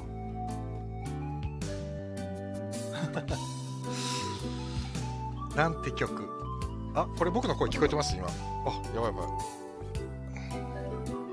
これ聞こえてます？声。一回ミュート挟んじゃったから。ああ、聞こえてます。よかったよかった。っていう、こういう曲なんですよ。いいでしょ？う えー、なんて曲、ちょうど月も綺麗だし、曲のタイトルでこの3年分の思い出を伏線回収してます。これね、お芝居としては、えっ、と、おば、自分のおばあちゃんが亡くなって、孫がそのおばあちゃんが一人で暮らしていた家を、あの、遺品の整理をしに行くっていうお話で、で、そのおばあちゃんの形見を求めて、もういろんな人がその部屋にどんどんどんどん来る。で、最終的におばあちゃんにはとても大きな財あの遺産があるはずだっつっていろんな人が集まるんですけど、その自分が身内だったとかっていう人とかたくさん来るんですけど、結局おばあちゃんが残した遺品はこれだったっていう、まあ最後のそれがオチなんですけど、まあまあ、DVD 売ってるんですけど、とか言ってそう、でもそのおばあちゃんが残したその遺品を見て、全員が、まあ、終わりの続きを感じていくっていうか、終わり、終わりは、この後の続きが、人生の続きに、終わりではないんだよっていう、続いていく、人生は続いていくんだっていうみたいな話だったんですけど、そう、その時に台本読んで、かこの田中淳太君が作ってくれたのがこの曲。で、その後に、だからこれもう20、多分今聞いたら本人が、うわ若い時の声だって言って、わーってなるかもしれないけど、これだから26年前に作ってもらった曲ですね。で、これを、このラジオ曲、ラジオ番組のオープニングに、えージャズでかけてる。で、今オープニングでかけてるジャズも実はこれ26年前に編曲してくれた、ジミー岩崎くんが編曲してくれたジャズで、さっきかけたメインテーマっていうのは、2017年の終わりの続きの再演の時に岩崎くんがリメイクしてくれた曲なんです。だこの終わりの続きっていう曲はね、にはずっと僕はね、音、何、音符しまくってるっていう。も うこの曲を使い続けるっていうね。この田中淳太くんとジミー岩崎くんにはもう頭が上がりませんね。っていうことです。はい。というわけで、ちょっと、もうちょっと行こうかね。今日はね。皆さんは、あの深夜深くなってきましたので、お休みになる方はもうすぐお休みになってくださいね。もう何の遠慮もしなくていいですから。もう眠くなったらすぐ寝る。マニちゃんお酒に酔ったらすぐ寝る。ね。で、誰か僕と今お話してもいいぞっていう人。しんみりいい感じ。曲の通り続いていってますね。まあそうですね。あ、ジザクさん大人っぽいか。そうね。なんかね、当時は本当にこの曲が、ああ、このいい曲だなと思って、そのおばあちゃんを思い出してか、なんかいいなと思って、すごい好きな曲なんですけど。うん。じゃあ、ちょっと、あ手挙げてくれた。坂本さん。ああ、なんかリクエストあげてよかったかなと思ったんですけど。坂本さん、ありがとうございます。いやー、本当にありがとうございます。こんばんはすごく楽しかった。初めてこうやって。そうか二人だけで話す機会がありました。そうですよね。みんなでね、ざっとね。一回なんだっけ、すごい、6はい人一気に上がってもらった時だよね。そうですね、あの、感激について、ぶあの、舞台を見る側の意見ということで話させていただくことだったんですけど、はい。いやー、ありがとうござい初めます。えー聞いたときに、あの、えー中村さんが、はい私のその収録をずっと聞いてくれてるために。一駅前で降りてくれたっていうのを聞いて、そうそうほんと感激しましたね。いやー、懐かしい、そうでしたね。懐かしい。なんか、あれやってて、スタイフやっててよかったなって思った瞬ああー、間で。ですもわかる。だからやっぱり、さっき小谷さんも言ってくれてましたけど、やっぱね、はい。コロナになった時に、みんなどっかでやっぱど、すごい閉塞感があって、孤独だったじゃないですか。だからなんかね、この、顔は見えないけど、声だけで繋がってるって、どん、なんかすごい安心感ありましたよね。ありましたね、ね本当に。本当、ええだから救われたんですよね。多分僕もそうだったんですよ。うん。うんいやー、でも本当にあれからう、んやっぱり配信舞台が多くて、あなかなか現場に行けなくなってーそうてで、すよね。でようやく、ここ最近になって行けるようになって実はさっきまで行ってたんですけど、そうなんだ。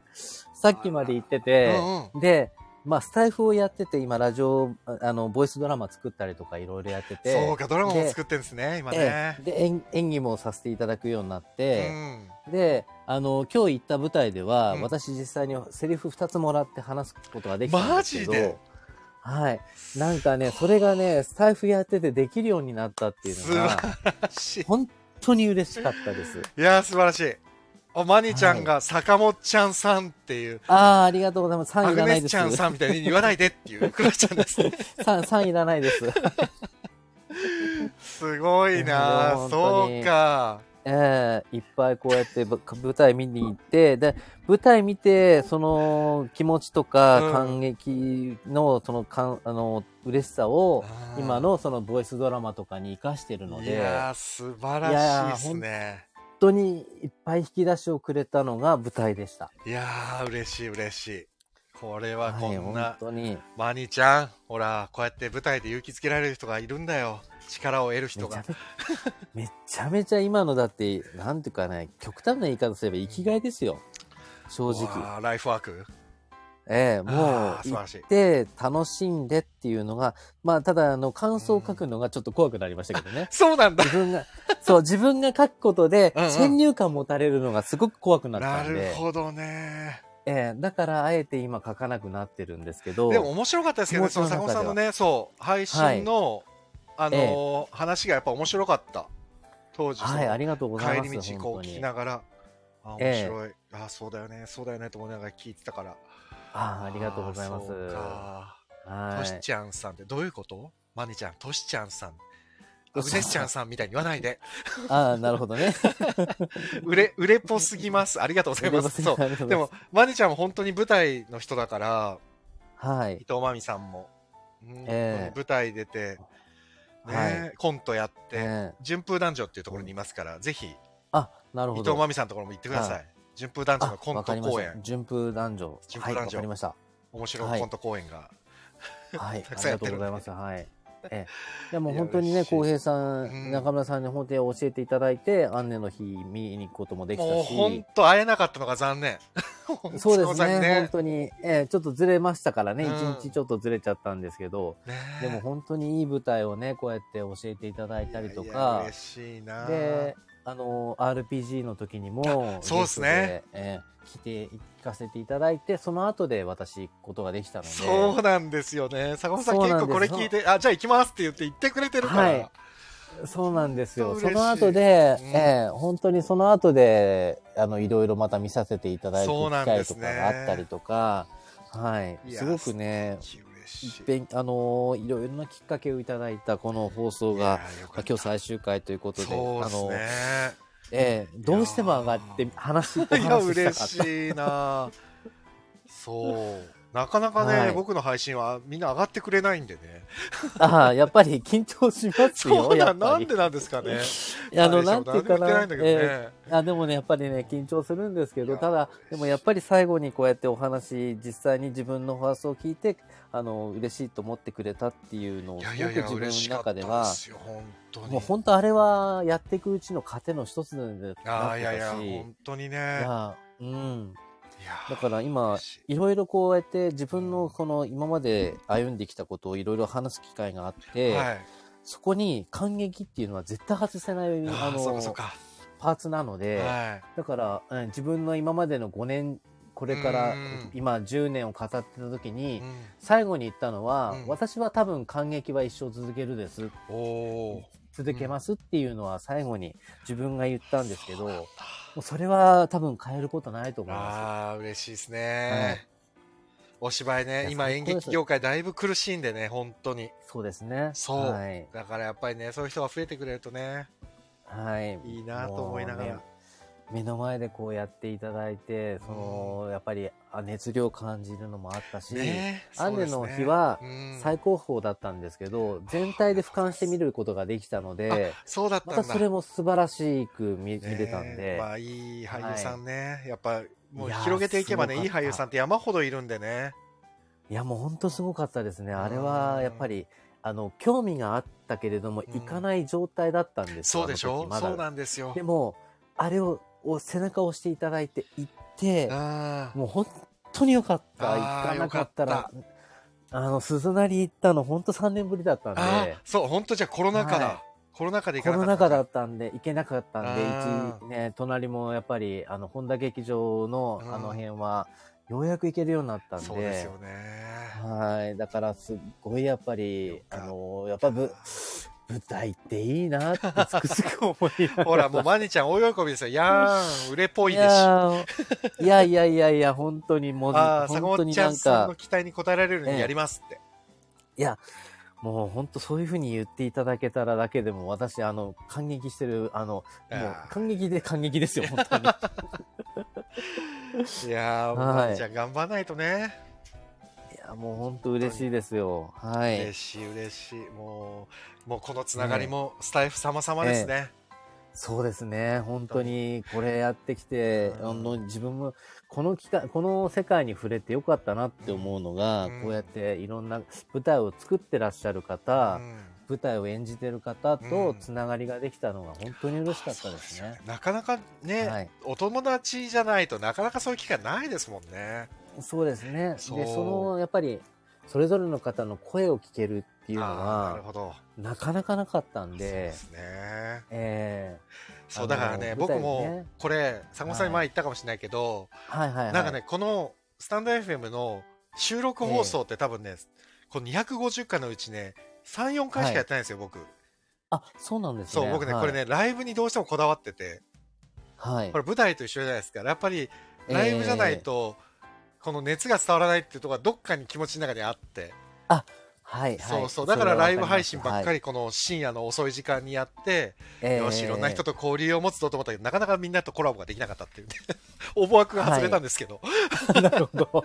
確かに夜遅いですからね。そうそうそう、だから、ただね、ええでも、これやってだからそれ良かったんですよ、本当に。いやライブで本当に、う。うんだから今日最後っていうのはもう十分分かってたので、はい。あのーまあ、それまでの間に帰ってこれることは十分分かってたから、だからもう今日は絶対に、あのーお話聞けるなと思ってたので、い。はい。いや、最後にこうやってね、お話ができたのはもう自分にとってはもう本当に、もう良好ですよ、本当に。いやいや、ちょっとでも、ねどっかで会える機会がきっとありますから。そうですねね、やっぱり、ええ。いずれかはね、やっぱり現場で、そうですねお会いできる機会があると思いますので、そうしましょう。はいぜひ。ええほ。ら、小谷さんも同じですよ、坂本ちゃんと。あんね、あ私も小谷さんに絶対見た方がいいと言っていただいて、本当に見てよかったです、そうね。なんですよよ。かったよか本った。当に良かった。うんええあんねはね、本当おすすめだったんですよ、もうあれは。もうあれはね、フライヤーとね、台本はね、ずっと私、あの、今保管してるというあか、持ってた。ますしもりさん喜ぶわ。あの、ペラペ、ペラペラめくりながら、そうだな、そうなんだな、と思いながら、ある、ある意味、うん台本を読みながら勉強にもなってるし、そうですよね。ええそうそうそ、そうあ。の、台本って読ませていただくことでも勉強になるので、ねえそうですよね。本当に貴重ですね、やっぱり。そうなんだよかった。でも見てもらえてよかったです。本当に。本当に良かったです。うんあれは見なかったら私多分すっごい後悔してたと思う。ああ、本当に？嬉しい。ええもうそれはしもりさんに伝えますね。ああ、ありがとうございますそんな風に言って。くれてる人がいますっつって。いえいえ、あの、感想にもねう、えー感想にあの、中村浩平さんのスタイフで知りましたって書いてあるんです。そうなんだ。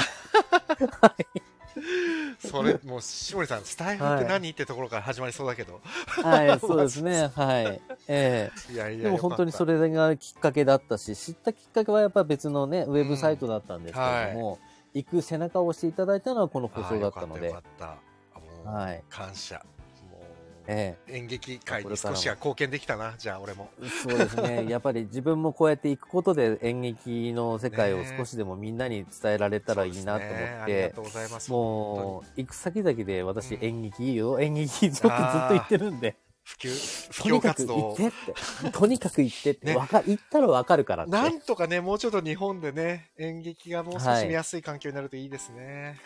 そうですね。思いながら本当にね。はい。そう思う。ええ思います。本当に。いろいろ言ってて、やっぱり、まあ、ね、年間、それこそ、うん街で沿われで、土日ずっと行ってるっていうことはなかなか 今できませんですけど、まあそうですね。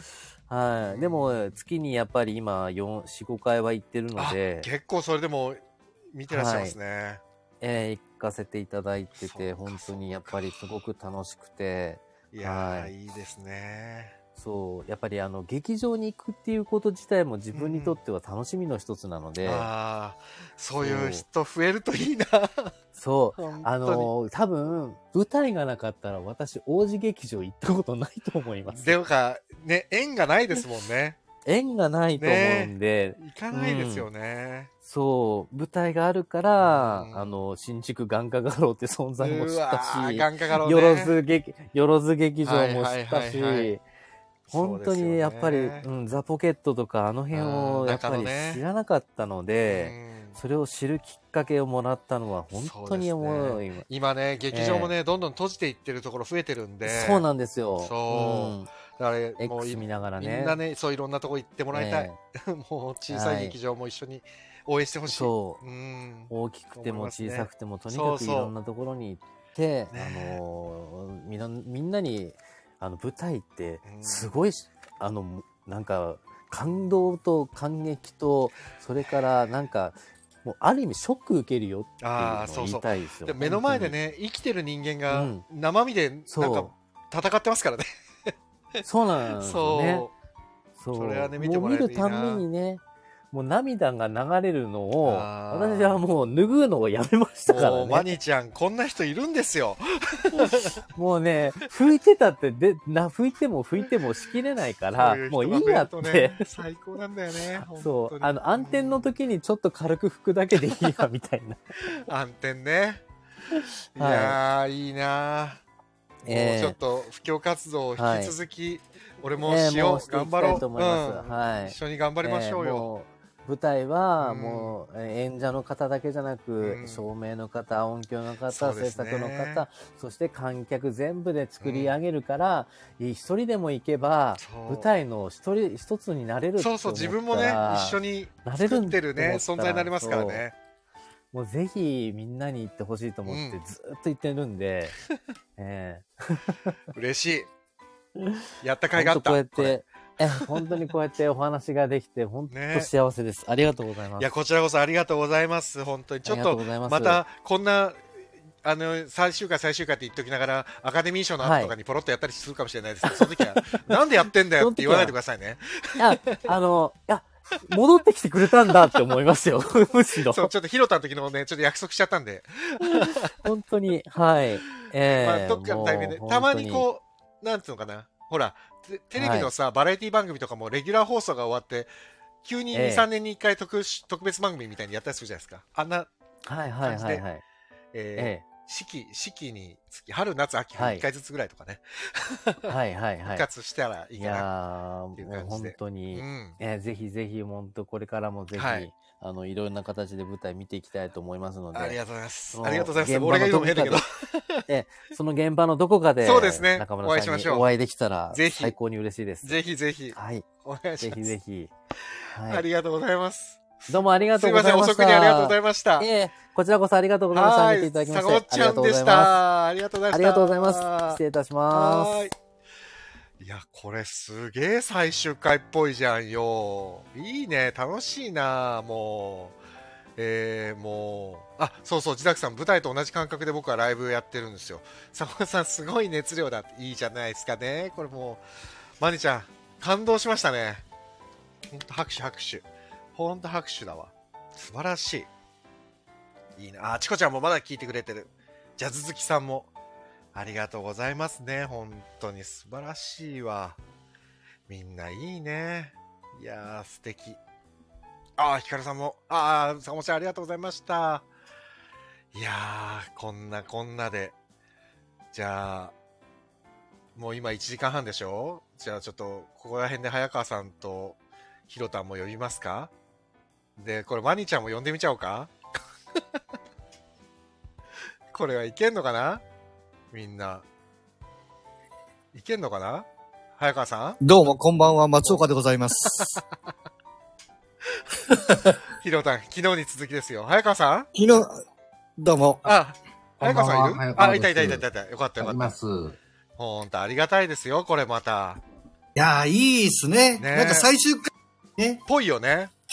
うん、ぽいぽい。あ、坂本さんも今アイコン残ってるけど、坂本さん今いる？あれ？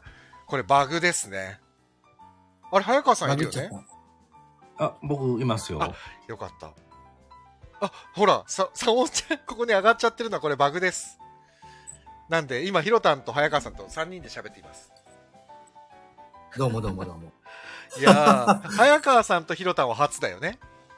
あ、そうだね、多分。だと思います。ほらそうですね。どうも、はじめまして。劇作家演出家とひろたんが、これ今上がったわけですよ。あ、で、今、レコードさん、あ、レコードさんも上に上がってる状態になってるけど、上がってな、お？レコードさんって、お、なんかバグった。バグってるよね、いこれ多分。もう最後みんな話しちゃえばいいんじゃない？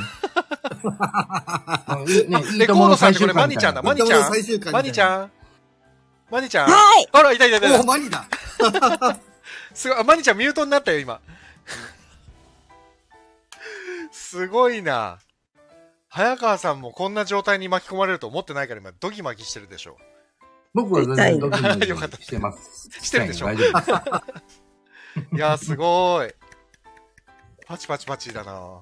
パチパチパチパチ。うんまず、えー劇作家、演出家の早川康介さん、劇団ガバメンツ。そして。映画監督の松岡弘さん、ひろたん。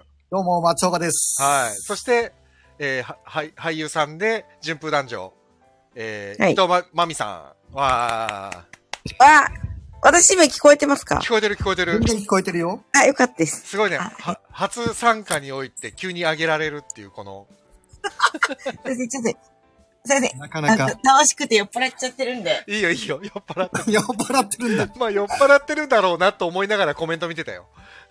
なるほど、なるほど。1時間半の間に酔っ払ってしまいました。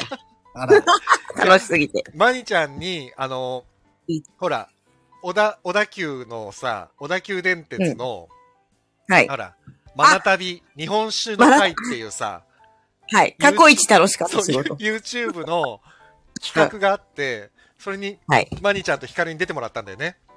そうです、そうで、です。ただただ日本酒を飲み続けるっていう。すげえ、すごく一番、いい番組だな、それ。そういや、本当に勘違いしちゃいますよ。売れてるんじゃないかいや、でもあれね、すごかったのよ。あの、日本酒の試飲ができる酒造、小金井酒造とか、うんザルソーホライとかを飲みに行くっていうので、で、うん飲むのがメインなはずなのに、俺動画の編集で、日本酒を飲んでるところほ、ほとんど早送りするっていう、すごい編集だったんだけど、なんか OK 出た。あ、でも、ありがとうございます。本当もう。すごい、すごい飲んだもんね、あれね。ひかるちゃんが全部説明してくれるから、マリさん飲んでいいよって言ってくれたんで、ありがとうっつってね、でもあれはね、小金井酒造の方とか、ザルソーホライのあそこの方とか、皆さんすごい喜んでくれたみたいで、うわ、うまっうまっとかってすっげえ言ってたから。いや、本当美味しかったです。そうなんだ雑に日本酒飲んでたと思いまもん、それまでね。申し訳ないな。あれ、早川さんは、サンキュービーバーって見てもらえたんでしたっけ、あ、見ましたよ、あ、僕ほら、じゃああ、りがとうございます。マニちゃんマニちゃん見てもらってる。あれです。どうですか？このコメディエンヌ。コメディーに。早川さんどうですか？雑こな紹介雑ななんかやりましょれ やったあの、もう本当あの、もじゃもじゃなだけなんですけど。俺でもなんか、ちょっとマニちゃんと早川さんが出会ったらちょっと面白いよなって、ずっと思ってたの。あ、本当ですでも、かマニちゃんと早川さんをつなげるあれがないから、どうしたらいいんだろうって。だから、サンキュービーバー見てもらうしかないよなと思ったけど、早川さん見てくれてるから、話が早くて。そうですね。そあとは、そうですね。早川さん。早川さんあの、アフロのコメデディエンヌ、ぜひお願いします。アフロなだけで面白い。アフロのだけで面白い。アフロに、じゃあアフロに負けないように頑張って。あ坂本ちゃんさん、アフォローありがとう。あ X フォローありがとうございますす。ごい。X フォローしたいや、すごい、まさか、こんなと、こんな楽しい。いいです。いやでもねまいちゃん、ちょっともう最終回なんだけど、これでね、結構、ここから広がったの多いのよ。実はで。も、何気に。本当に私も最終回しか聞いて、聞いてないですけうど、んなんかすごい繋がってるんだなって思いました。そうなの。面白いな。だって知らない話だけど面白かったですもん、ずっと聞いてて。そうなんだね。みんなど、お上手ですね、喋りが。あ、でもそうそう、坂本ちゃんも、小谷さんも喋り上手だよね。お上手うん。聞いちゃうもねん。うん。え。そう、なんか俺、、だから坂本ちゃんの、俺配信を、普通にスタンド FM の中で、うんなこう、なんていうかな、スタンド FM サーフィンしてたら、見つけて、うん普通に聞きながら帰ったりしてたの、稽古帰りとかに。ええあの、演劇の感想を言ったりしてたから。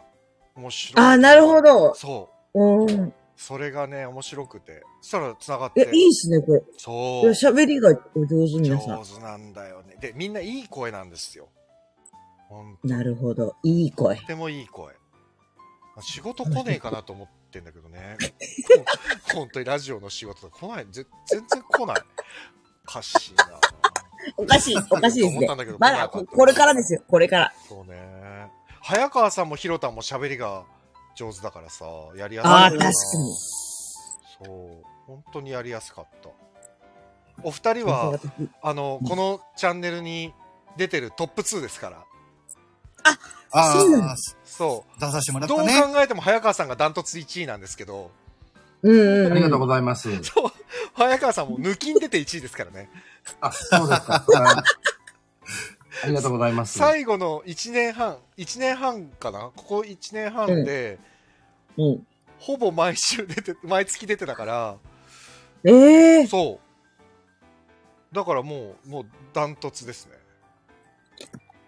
この番組は基本、浩平さんと誰かもう一人っていう。いや、じゃないの。一人で喋ってたの、ずっと。そうなんだ。そう。小谷さん、うん早川さんのシュールなボケ大好きです。ほら、早川さん、シュールなボケってことになってますけど。僕はあの、今まであのずっと今日聞かせていただいて、うんなんて自分が薄い、なんてことない話をしてきたんだって言って、反省ずっとしました。誰の、誰の人生も変えてないな、僕は。そんなことないから。ほら、少なくとも小谷さんは大好きになってるから、早川さん。ほら、あありがとうございます。ナオミンさんもこの番組で早川さんを知ってファンになりましたって。言わ言わせたみたいです。すみません。いや、でも、早川さん、これはでかいですよ。ナオミンさんは大阪の人だから、これ、劇団ガバメンツが大阪公演をやったら、ナオミンさんは確実に行ってくれますからね。ね、大阪にいたんですけどね、20そう。年。劇団ガバメンツは大阪の劇団ですから。僕、大阪にいたんですけどね。そうちょっと遅かったなうんうん 遅くないでしょ。東京と大阪でやればいいんだから。そうですね。そう本当そうだ。ああ、心残りはどうする家康康。あ、僕は何ももう心残りはない昨日ですけどね。もう喋り尽くしましたからね、一昨もう、日ね。もう喋り尽くしましたから、あれで終わりです。はい。あマニちゃんね、早川さんとはずっとね、大河ドラマをね、語り合ってたの。ずーっと。あ、そうなんですか？うん。あの鎌倉殿の13人からどうする家康まで2年間にかけて。ずっとです。すごいですね。2年間語すごいな、それも。すごいでしょ？うん、すごい。ただ、一個言っときたいのは、鎌倉殿の13人の時は毎月やってたの、ちゃんと。どうする家康になったらね、はいはいはい我々の腰が重くなっちゃったっていう 俺が早川さんを誘うタイミングがね、だんだんだんだんなんかスパンが広く空き始めたっていうね。ああ。まあこれがそういうことですよ、うん結局ね。いうどうする？家康3回くらいしかやってないっていう、こう。まあ、そういうことですよ。はい。それにね、えっ、と、鎌倉殿は10、11回やってるんですよ。はい。おおお結構やってますね。すごいでしょ？うん。そう一番続いたシリーズです、これが。この企画が。大河ドラマを語るっていうのが。この中のね。そう、この番組の中で。いやー。でもちょっとこれで、あれだね。えっ、と、早川さんに本書いてもらって、えっ、と、伊藤真美に出てもらって、えー、いいひろたんに撮影してもらって、俺が監督をするっていう、この映画を一本どうですか？皆さん。いいっすね。早川さん、映画の本もどうですか？ここまで舞台舞台ってみんなで盛り上がったのに、映画を撮ろうとするっていう。映画に、映画に行っちゃういいと思います。あの、一回だけ書いたことあるんで、あの、あやりましょう。映画を？昔ね、あるんですよ、実は。えー、そうなんだ。へえー、これね、ちょっとも、のすごい昔です。そう、ヒロタンがいるんでね、せっかくだからちょっと撮ってもらって、映画にするっていうのはどうですか？ね映画、映画いいじゃないですか。えやりましょう。やりましょう、やりましょうで、。どっか、あの、だから、せっかくだから映画を撮って、例えばアポックシアターとかね、あの、千歳船橋にあるアポックシアターとかで、はいスクリーン立てて、うん劇場で映画を上映する。ああ、なるほどね。そういうの面白くない？演い劇と。映画のコラボみたいな。で、その後アフアフタートークもやってみたいなさ。うんはいはいはいさもちゃんはいはい絶。う。対舞台化もして、あの、演劇にもしちゃって。そうそうそうそう。なんか面白くない？うんそういうコラボレーションというか。うん。映画と演劇を作っていくみたいな。いいじゃないですか、なんか。いいじゃないですかい。や、生まれちゃいましたね。生まれたね。企画が生まれた。また。うん。破壊なくラジオやそう出したな。確かね、これが終わるって、この番組が終わる日にこれを決めるっていう。に。すごいですね。ねえ。これ最高だわ。それ、早川さん、お願いします。これあの、締め切りだけ早めに教えてもらったら、すぐに取り掛かります。あと、えっ、いいと、そうね。あとは、そうだ。お金の工面をしなきゃいけないからね。物作りお金の工面かかるからね。ね。えー誰かあの、えー配信聞いてる方、もしくは聞いてる方のお友達で、えー六本木あたりにご在住の方いたら、ご紹介いただきたいです。六本木限定なんだそうで。すね。港区あたりに家を構えてるお友達がいたら、あの、ぜひ紹介していただきたい。石油王とかね、知り合いで。あ、そうです。そうですね。そうですね。あれじゃない？顔とか知らないのかな？あ、石油王あ、顔知り合いかかもしれないね、石油王。なんかドバイの金持ちとかさ、あのー多分ね、ドバイのお金持ちは、えっと、日本のえ無名うのん映画には、えー投資してくれない。出さないか。出さないか。出さないかじゃないよ。出さねえよ。出すか。出すわけねえだろ。そうね、そうね。そうで、お金持ちはね、お金持ちはケチだからお金持ちなんだからみんな。あまあそうね。ため、貯められるからね。貯められるんだから。うんだからちゃんと。でもなんか出たがりな人多いから、その石油王も出してあげるよって言えばちょっと。そうですね。なんかこの、スタンド FM の方たちも出ればいいのに。それも楽しいねな。それも楽しい。うんうんあ、もう。映画だとね、なんかほもら、う出ちゃう舞台だとさすがにね、厳しいっていうか、と思うから。もう一人、もう一人女優がいた。もう一人女優がいますよ。安倍ちゃん、安倍ちゃん。お安倍ちゃんも女優さんなんで。いいじゃない。女優がどんどん見つかってるじゃない。安倍、安倍ちゃんも女優さん。安倍ちゃんは、今、今、安倍ちゃんは今ね、呼んでるけど、もしかしたら上がれないかも。もしかしたら。あ、なるほど。そう。今、安倍ちゃんね、ちょっと招待してみたけど。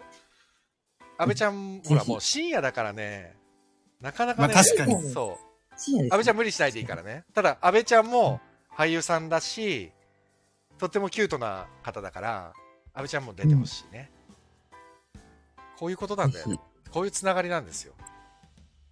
ねこれを実現するのが、やっぱ、そうね、一これ個ですよねそうね。堀田勝からすると、あの、浩平さんはやるやる詐欺だからって言うから、本当やらないとね、怒られる。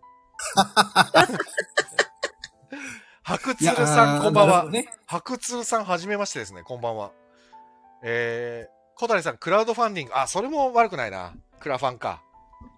あ、あクラファンあら、ねうん島さんのところから来ましたって、白鶴さん、ありがとうございます。小谷さんのところからですよ。あら、小谷良一さん。かっこ島良一さん。あ、逆か。逆だ。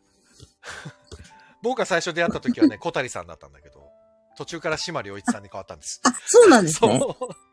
今は島良一さん。今、あ島良一さんです。さんって言っちゃそうなんです。ってたけど、島良さんなんですねそうなんです。うんいやいや失礼いたしました。クラファン始めたら X で告知お願いします。あ、これ坂本ちゃんは確実に1000円は入れてくれますね。お、きっとね。ありがたき。1000円は。ありがたき。うんあの、そうだね、リターンどうしようか？1000円の場合は、えーまあ、1000円はなんだろうね。マニちゃんのアフロの写真がもらえるとかね。いいの？そんな、そんな、全然、あの、リターンそれがリターン X とかに上げまくっちゃってるけど。クラファンリポストしました。欲しいで、欲しいってほら、マニちゃんのアフロの写真。あ、マジですか？もう全然日々のアフロを、あ、えお届けしますよ、そしたー、ら。アクツルさん、最近 X にはログインせずにブルースカイにいます。ブルースカイって何ですか？本当だブルースカイって知なんってます？かそういうのあるんかね。あ、知らない。ブルースカイっていうのがあるんだ。へええ。えブレブルースカイかスレッドにいます。スレッズはインスタのツイッターみたいなやつですよね。ブルースカイってなんだろう全然ね。わかんないや。ああ、SNS なんだ。へえ、面白い。知らないことってたくさんあるな。やっぱ疎いんだよね。きっとえね、スレッズやってます？ちなみに。あ、俺やってるんだけど、一回も書き込んだことない。登録しかしてない。見てるだけですか見てるだけ、ほぼ。あな、何、何が違うん？ちょっと魅力。え、誰かスレッズについてわかる人？あ、ひろたんとか早川さんスレッズやってる？いや、スレッズ俺知らない知らない。知らなやってますけど、早川さんやってる？スレッズ。あの、一言も言った、つぶやいたことない。俺と一緒の。い。あ、俺も見る一言も使えたことない。いや、見るって言っても、あの、二人、二人だけの、な、あの、スレッズを見るだけですね。特定 の、特定の人が怖いわ二人の逆に逆に怖いわ。怖くないですよなければ、それは教えてもらいます、誰かって全。然言えますよ、全然言えます。誰誰のを見てんですか？そんなの言えなかったら余計怪しいそうだよ。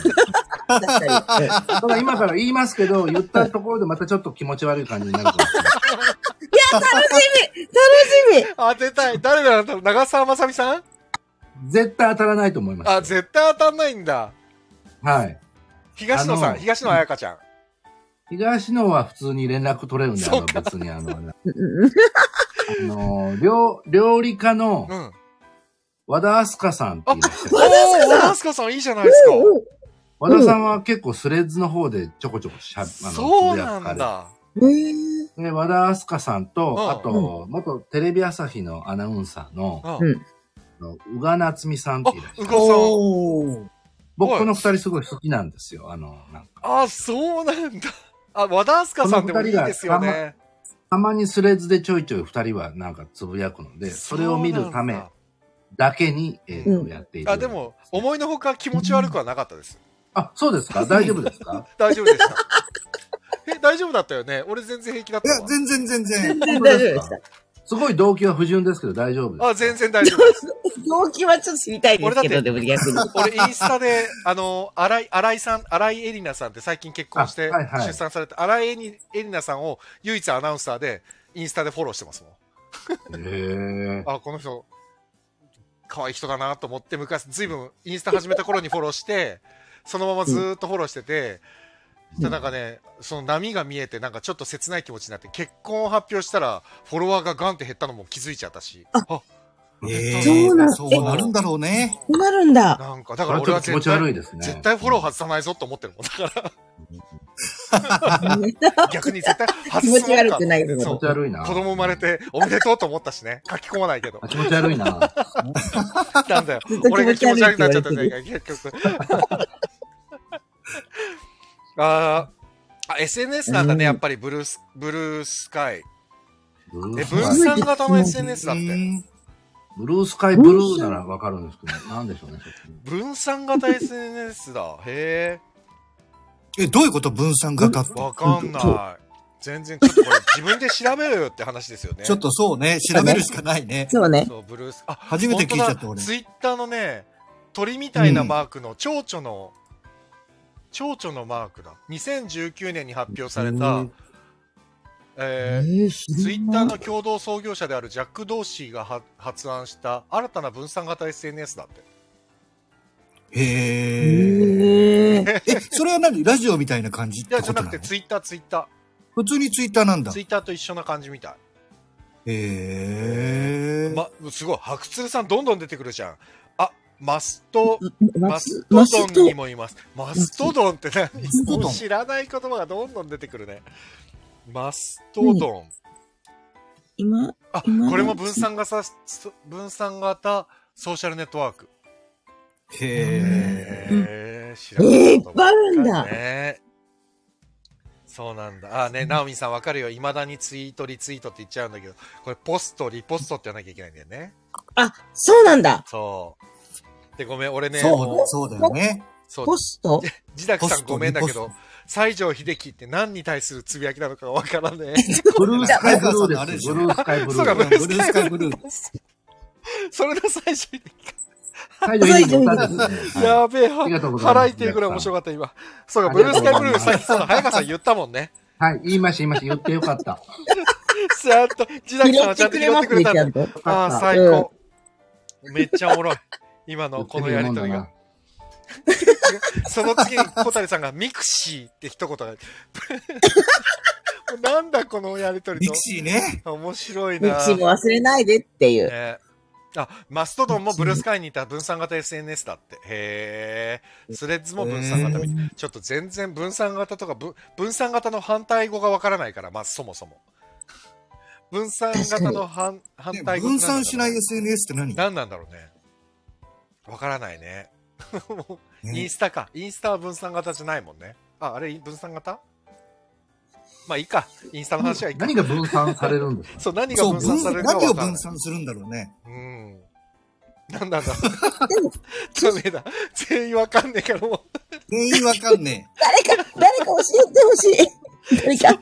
もうよりにもよって本当に誰もわからないところに、この、白通さんが SNS の話題を振ってくれたから、はあ、サーバーが集中型か分散、もうこれすらわかんないもんね。え。うん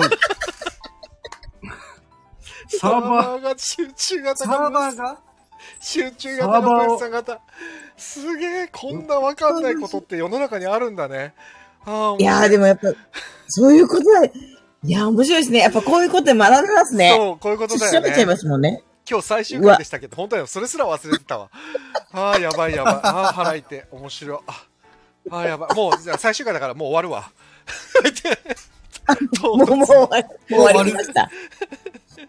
はあ。いや、X やインスタはサーバーが一極集中です。へえ、知らなかった。SNS に振り回される我々中年。あ、でもね、ほんと面白いんだけど、僕のチャンネルは本当に同年代ばっかり聞いてくれてて、うーん。そう、小谷さんも同い年だし、うん。そう、あと、ナオミンさんも同世代。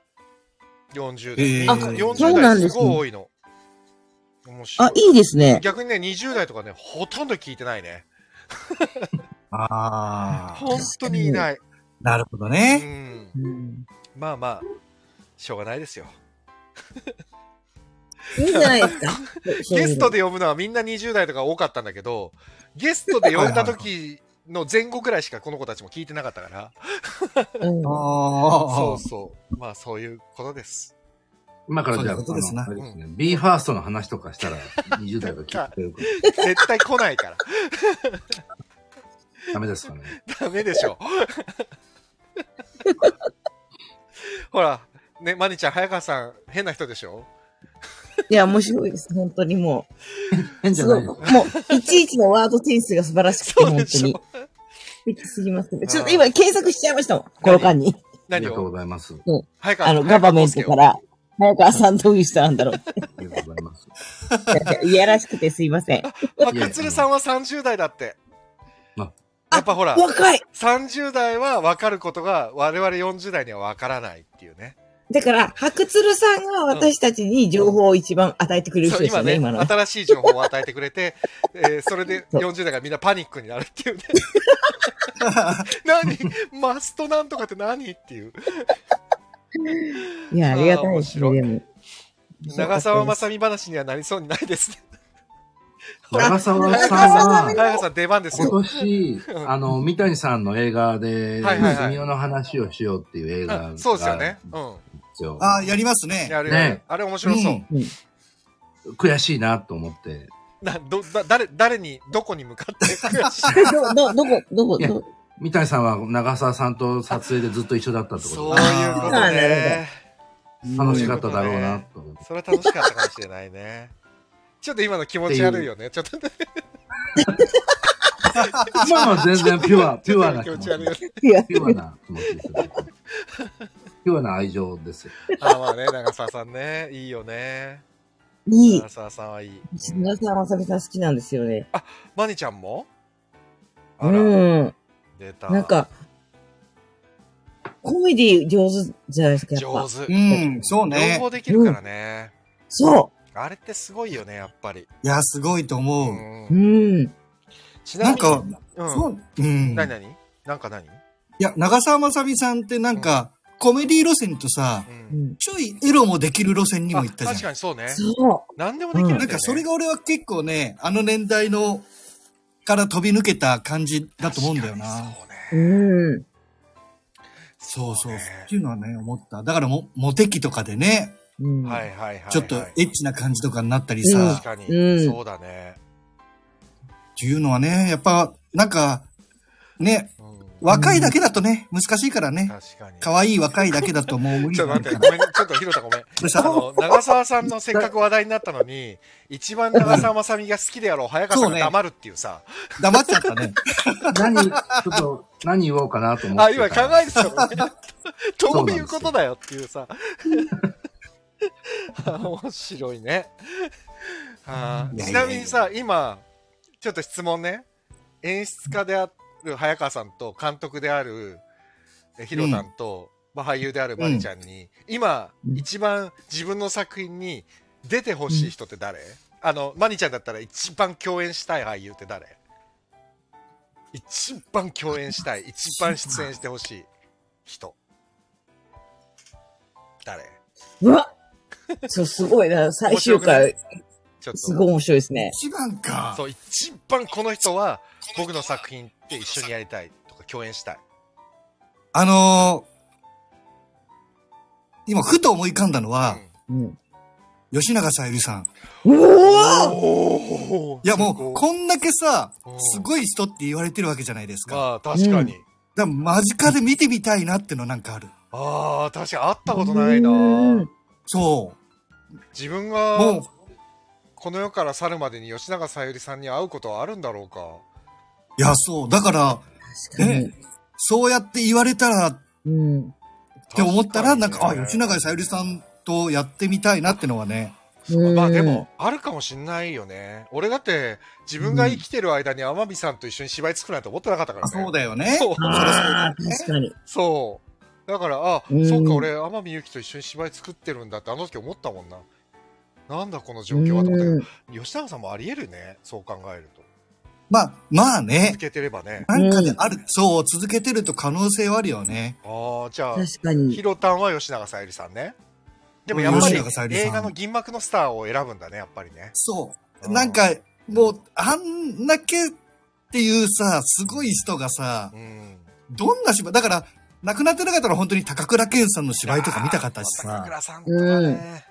そう。だから今もう本当にね、残ってる、うんずっと残ってる人ってまあ本当にね、まあ、あと桃井かおりさんとかね。はいはいはいその辺の本当レジェンドたちと一緒にやってみたいってのあるね。ああ、なるほど。うーん。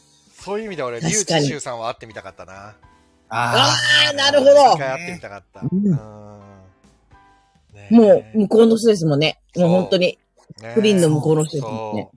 あ、ジザクさんが好きです。桃井かおりさん。桃井さんいいよね。あ。さんね。SK2。SK2。ね。SK2。桃井さんね。いいよね。うん。じゃあ、早川さんがマニちゃんは？あー、坂本さあ、で、私先に行きますね。ん。はい、じゃあ、どうぞ。いい？うん、いいよ。どうぞどうぞ。私、あの、俳優さんっていうか、出てみたい監督さん。おーおーおーいいですね。おーうん。なんか、自分が一緒に、いや、俳優やってるんで、こうあれより。やっぱうり、ん三谷幸喜さんのには一回、あらまあ。コメディやってる身としては。そうまあそうだろうねやっぱ三谷さんの作、私は、うん。初めに入った劇団うで、ん。三谷さん好きだって言ってたら、マニは三谷幸喜の芝居には出れないよってすげえ言われたんですよ。なんで？あ、そう。うん、言われたんですよ。そう、当時ね。うん。なんでなんだろうって思って、うん。思ったけど、なんかその時はわかわかんなかったけうど、ん。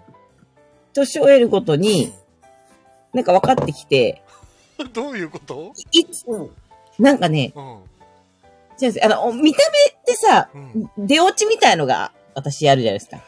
ああ、そういうこと？ああ、まあまあまあまあ。で、出落ちまでは背負えないんですよ、私、実は。ああ、ああ、ああ、あだから、出てきたけど何もしないみたいな風に今は作ってる。あ。なるほど、なるほど。昔からなんか出落ちみたいのになってるのは三谷幸喜の作品うんうんうんで、そこまで背負えなかったんですよ。それやっぱり技術がなくて。ああ、なるほどね。悔しくて、それが。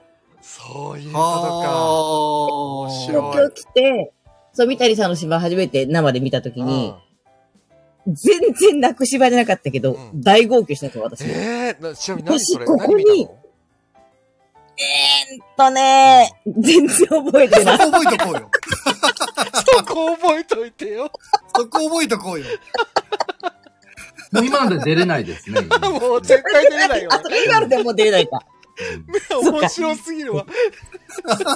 覚えてなくて。すげえな。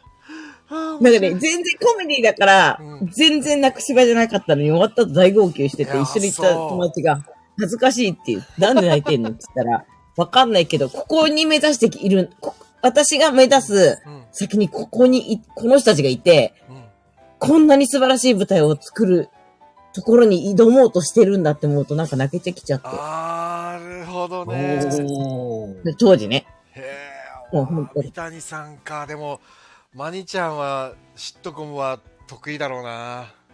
といやでもね、もう、いや、全然いけんじゃない？うんいやー、いやー、ちょっと、だからい、いずれね、なんかちょっとわ、すげえいや脇。それこそだから早川さんなんてもううん。三谷さんのこと多分三谷さんより知ってるんじゃないぐらい三谷さん詳しいからね。三谷さんあそうだと。思いますよ。うん多分三谷さんより詳しいですもんね。三谷さんのことね。早川さん僕あの、5回ぐらい三谷さんとすれ違ってます。すれ違ってる。そっか、すごい。5回もすれ違ってる。劇場の近くで5回ぐらいすれ違って。1回おしゃべりしましたかあら。お本当に？すごい。すごい。あ、本当ですよ。はい。リアルにおしゃべりしたんだ1回喋って、うんあと、あと、1回僕は演出受けてますから、あの、宇頂天ホテルで。あのあえ、あ。頂天ホテルマジで？指定されてるんですか？エキストラでね、出たことある。宇頂天ホテル？なるほど。あ、僕出てる。え、小井さんも出なかったそうだ。よ。じゃあ早川さん俺と共演してるじゃん。俺も宇頂天ホテル出てるよ。え、どこ出てるんですか？俺ねホテル。のシーン頭の。あの長回し。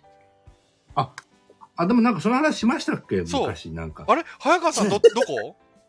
僕はあの、佐藤浩市さんの記者会見のシーンのあ記者なんそうだですよそうだそうだあそうだ、えー全然違ー。え、うけどこの後。すぐに。だからあの、あそうだ出れますよ。あの、すぐ、すぐ出れそうますだ。。出れる出れる。すぐ出れる？出れるね。すぐ出れるわあ、そうだ。すぐ出れます、きっと。あの、フジテレビクラブとかの。そうそうそう、あの入るとねエキストラのはい募集がかかるから。エキストラ募集してますから。あ、出れるじゃん。出れる出れます。いや、でもそうそう。だから、早川さんが書く本は、わあの、シチュエーションコメディ多いから、多いっていうか、シチュエーションコメディだから、そうですね。そう。だから、マニちゃん、やっぱ早川さんと何かやるべきだよ。これが、こうやって勝手に進めていあの、くっていうね、使っていただけるように頑張ります。やりましょう、もう。絶対これやるべきだ。もう、嬉しい。もう明日やろう。明日。明日何や明日ちょっと、明日難しい明日な。難しいか。じゃあ、じゃあ、来週、来週に来週、しましょう来週それも早い。もうどんどんやるって決めたらどんどんやらないと。いや、でもどんどん、そう、年取っちゃうからさ。そうですね。どんどんやった方がいいんですよ、本当に。あら、面白い。ああ、すごい。三谷さんなんだ。初耳だわ。面白い。そうですね、なんかそこの、少なく先輩に言われて悔しさとかもあって。ああ、なるほどね。そういう。まあでも、まあその、涙した舞台をのタイトル覚えてない時点でもうマイナス10ポイントですけどね。作品を覚えてこそう、う。作品が覚えてないくれ。なんだ、気になってしょうがない。何を見たらすごい気になるよね。何にも覚えてないですう。ん。何にも覚えてそう、何も覚えてないです。すいません。俺だって早川さんとこの。の前、あの、あの、ショーマストゴーン再現したやつはい。ね、早川さん見ましたもんね。まあ、行きましたね。はい。ね。うんうんうん。すごかったね、あれもね。三谷さんが主演で代役で入った日。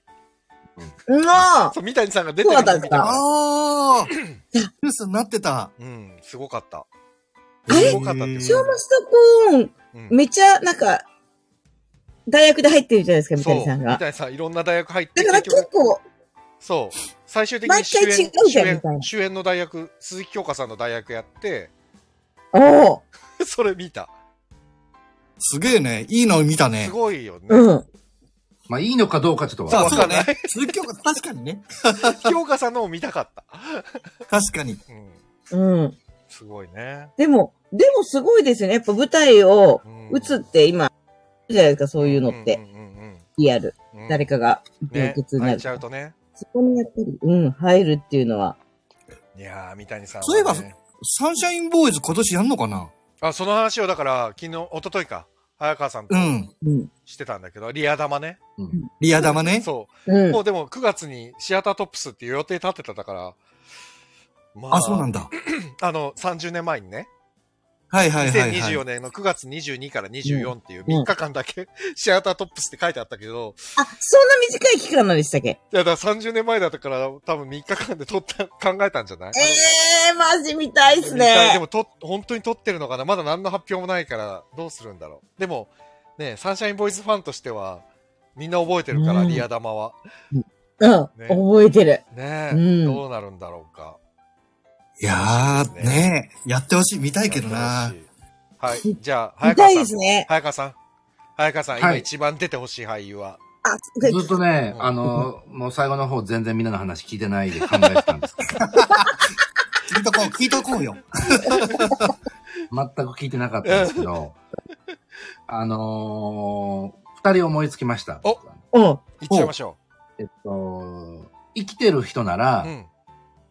中井貴一さん。おー。はいあー、わかる。わかるな中井貴一さん確。あの人は、最高。僕はユーモアのない人と喋る気にうんならないって言ってたので、ううん怖っ。逆に怖っ。怖いなと思って。早川さんはもうユーモアの塊みたいな人だからね。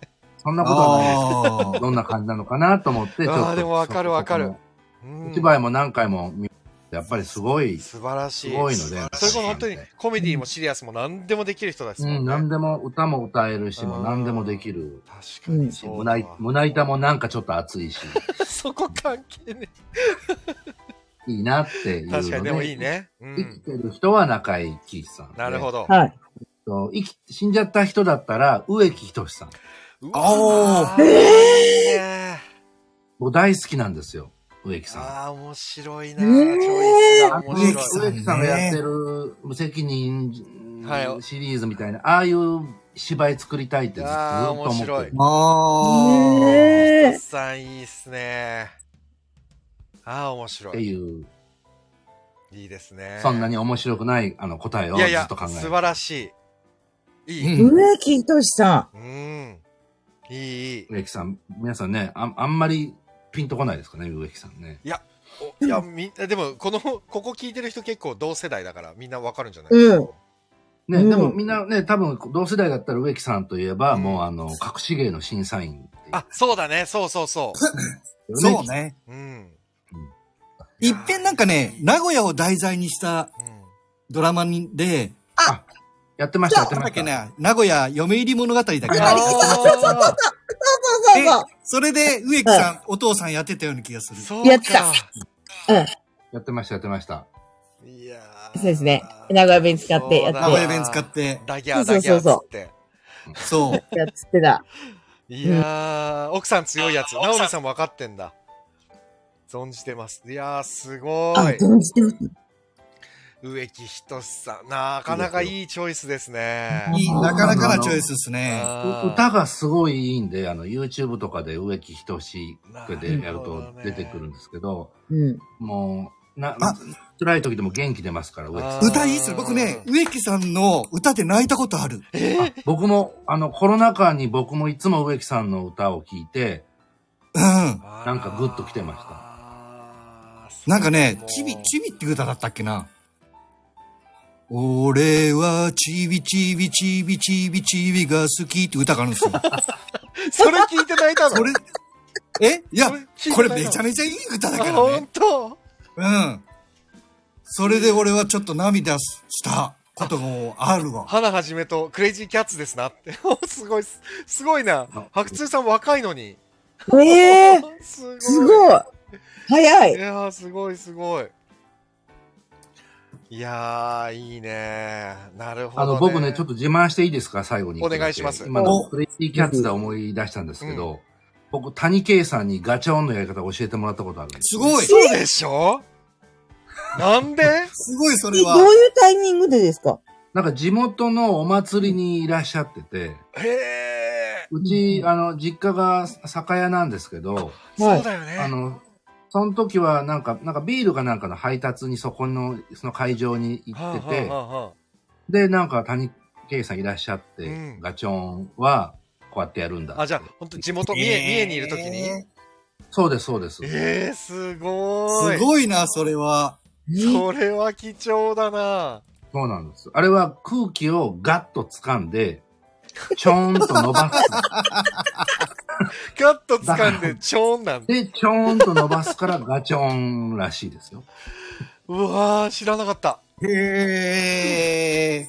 え、早川さん、三重なんですか？あ。僕、三重県なんです。じゃあ結構東海寄りな感じで今日多く。ね。ね。そう、確かに。そうだみんなそうじゃん。みんな東海地方じゃん。そうなんですか？そうだ。マニなんて市が一緒だもんね。長久手市だもんね。そうです。だから、マニちゃんもヒロタンも名古屋。あ名古屋っていうか、愛知。あ愛知。長久うん愛知あじゃ、うんやっぱ一番東海テレビですか？東海テレビですね。本当だ、今日東海地方だわ。そうでしたね。気づけば。確かにそうなんだ確かに。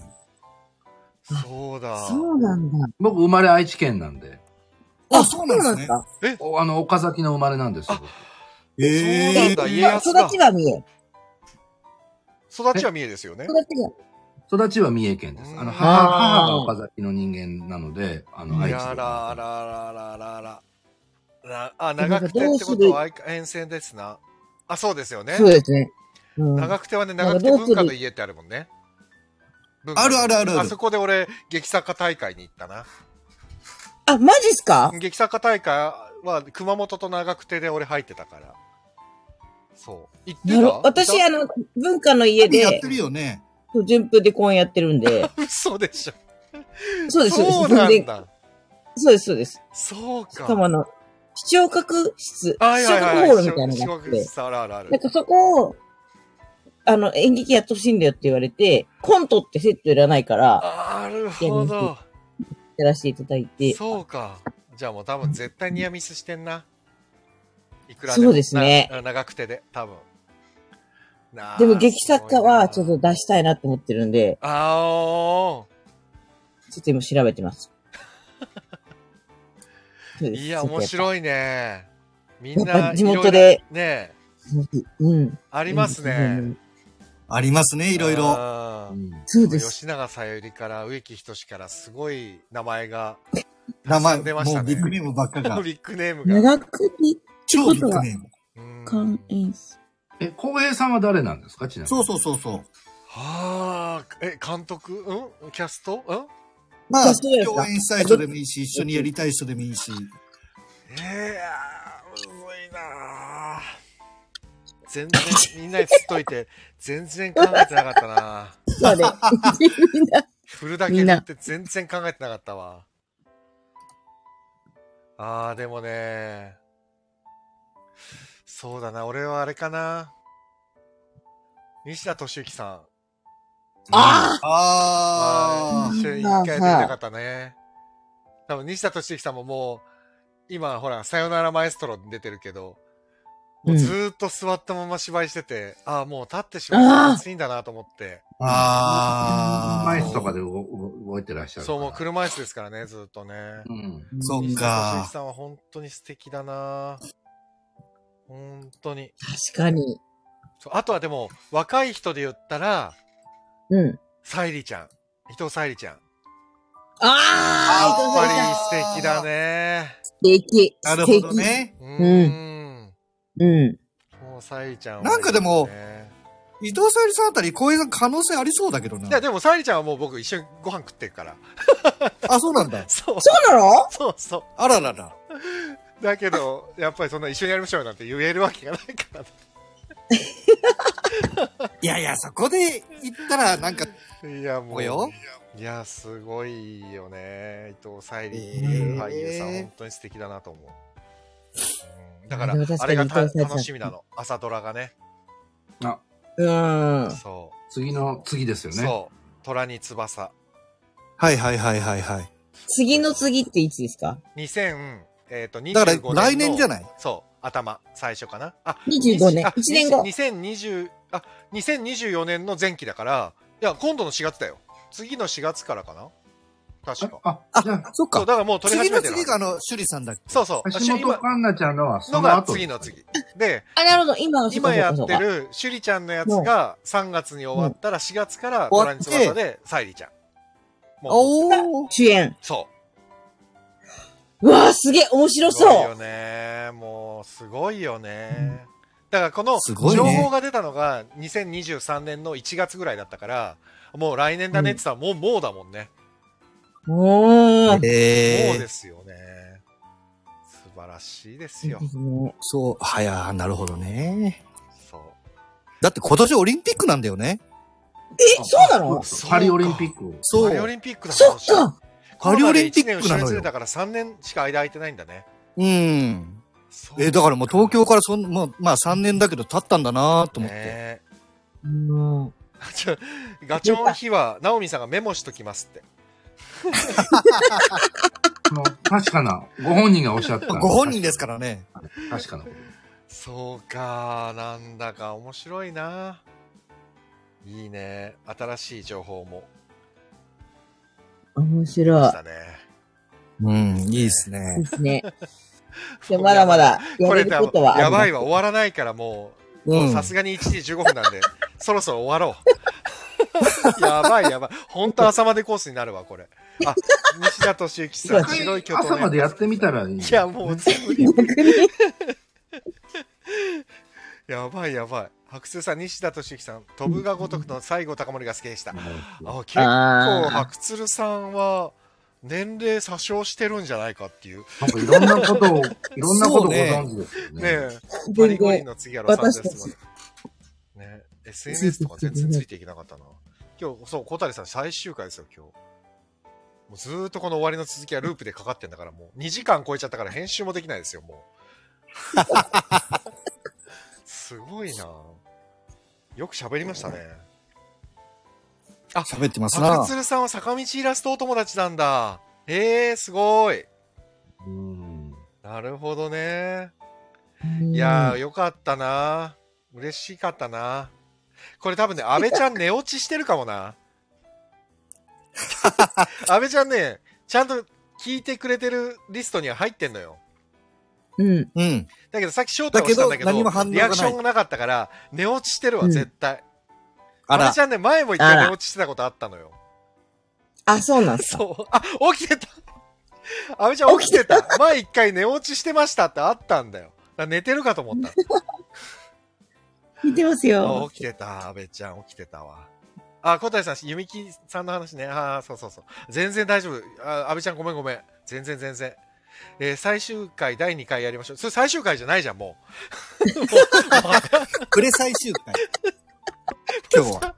だねう。これでも、作戦としてはありだよね。あの、第2回最終回ですっつって、毎日やってたら、これいつ終わんだよって最終回詐欺だよね。ずーっと最終閉回続いて店セールをずっとやってる洋服屋さんみたいな。そうだね。ああ、いいですね。最終回シーズン2ね。24シーズン2じゃないんだから。ああ、面白い。ああ、まあでも、縁も竹縄ですよ。縁も竹縄。うん。なんで、とりあえずでも、今日の最終回の収穫としては、早川さんとマニちゃんと、あ、だから早川さんとひろたん、早川さんとマニちゃんをこうくっつけたんで、はいはいはいはい。ありがとうございます。ありがとうございます。ありがとうございます。で、とりあえず、早川さんが本を書いてくれるっていう約束をしたのと、それにマニちゃんが出るっていうのと、ヒロタンが撮影してくれるっていうのももう決まったんで、あとは僕がお金を集めるっていうことで、えーそうねとりあえず港区在住のお金持ちを、えー募集してます。限定ね。港区限定ね。そう 何区でもお金持ちならいいんじゃないですか。あそうかそうか。お金持ちだったら何区でもいい、目黒区でもいいし、何区でも。あの、どこでもいいです。いや、お金だったら別別にに都内じゃなくてもいいよ。都内じゃなくてもいいです。そうドバハイイでもいいです。チとかだっていいド。バイ、でもいいです。もうバ最低な。最低な発言だよ。誰でもいいからお金をくれっていう、もう最低金をくれるのは誰だっていいそう。最低な企画ですよ、このスタート。この企画、そういえば誰でもいいから金くれから始まったよねっていうことになるからやめよう。いやでもいいじゃないですか。やるやる詐欺だしってそうなってますよ。そうです。やるやる詐欺になっちゃうからね。やるやるそうそうそうやるやる詐欺はよくないじゃあもそうう、とりあえずは、でも何かやるっていうことにします。で、何かやるとして、完成して、発表のタイミングでまたこれをやるっていうことにします。やりましょう、やりましょああ、いいですね。ね。う。うんそ。れすごく綺麗だからね。うんそうですね。だから随時開催、うんアナジャさんありがたい、嬉しいな。うん絶対そういうこと言ってくれるもんね。嬉しい。みんな優しいですよ。ね。ねねこんな遅くまでね。本当に。うん。でもこれうん遅くまでで本当に皆さん寝れないからね。あ、ほら、じゃあ鈴木さんまた楽しみにしてます。ありがたい。寝ない、寝てください。寝ない。